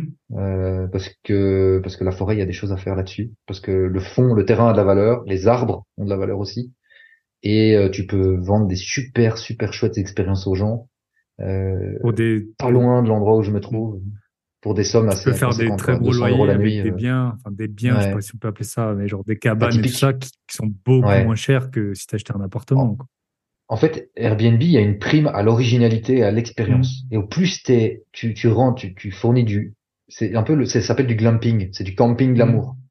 c'est l'endroit où tu viens avec tes enfants ou avec ta compagne et tu viens passer un moment de déconnexion en fait. Et comme ben, inflation oblige, perte de pouvoir d'achat, les gens ont moins d'argent pour voyager, ils vont se déplacer de Bruxelles jusque dans le Namurois pour vivre une expérience dans un lieu qui est hors du temps, qui est dans la forêt où tu dors avec euh, avec une biche qui va passer devant ta fenêtre en fait. Et euh, un bain euh, un bain nordique chauffé au poêle à bois euh, voilà, et manger une pizza euh, sur une terrasse euh, au milieu de, des feuilles d'arbres qui tombent. Enfin, c'est, c'est un côté un peu magique avec la brume, etc. Ça, j'ai vraiment envie de tester. Je sais que c'est de l'hôtellerie euh, en termes de, de gestion, j'en ai conscience, mais ça m'attire trop. Donc, donc voilà, grosso modo, des biens de campagne à diviser, à revendre ou à garder s'ils sont patrimoniaux, bien isolés mes bâtiments, bien bien bien isolés le plus possible euh, et puis euh, et puis des, des, hangars, des entrepôts et euh, de la typique avec du Airbnb. Yes, bah écoute, ça fait pas mal de projets. Si on veut te contacter, Instagram? Insta, c'est le plus simple. Ouais. Comment c'est exactement ton Insta? Tu peux Alors Valentin Gentil, donc Valentin la fête des amoureux, gentil l'opposé de méchant. Ça invente pas un nom comme ça. Hein. Et puis et puis c'est mon vrai nom de famille sur sur le passeport. Et puis sinon, euh, tu, tu, dans, sur Instagram, tu peux taper aussi mon coach du sommeil. Euh, et puis, euh, puis tu me trouveras. Tu, un show avec une barbe et une chemise blanche. Yes. T'es super connu. Hein. Tu sais que depuis que je t'ai vu, euh, j'en ai, j'ai parlé de toi quelques fois et tout le monde te connaissait. Ah ouais? Tout le monde te connaissait. Ah, trop bien. Donc, alors que moi, c'est vrai que j'avais jamais pensé à qu'il pouvait y avoir des coachs en sommeil. Euh... on est très peu nombreux. Hein. On est très peu nombreux. J'en connais quatre dans le monde, dont deux UK et États-Unis. Hmm. Ok. Et eh ben écoute, ça m'a fait super plaisir félicitations euh, bah, du coup pour toutes tes activités. Et puis j'espère qu'on se reverra. Je passerai vous voir de nouveau, euh, Romain et toi. Ouais, viens en Belgique avec plaisir. Dis-moi quand tu viens et, euh, on fera ça. Pour, si tu veux, on peut organiser des visites de biens immobiliers aussi pour que tu vois un peu à quoi ça ressemble le marché là-bas. Bah ouais. trop bien, trop bien. Et Romain ou chez moi en fonction de, des projets qu'on a. Ça marche. Bah écoute, on fera ça. Et on vend les places, 997 euros la journée de visite. Vous pouvez nous rejoindre. Écrivez à Valentin. On divisera en deux. On vous invite au resto. Vous inquiétez pas. Bon, sur ce, bonne soirée. À très bientôt. bonne soirée. Et voilà, on arrive au terme de cet épisode. J'espère. Voilà, il était long, 1h51. C'est peut-être un record. Euh, j'espère qu'il vous a plu, que vous avez euh, pris des notes. Euh, je vous souhaite une très bonne semaine. Prenez soin de vous, prenez soin de votre sommeil, prenez soin de vos proches et de vos gros billets. Et si vous voulez vraiment prendre soin de vos gros billets, allez sur mon site www.grosbillets.com. Bonne semaine à tous et à très bientôt. Bye bye.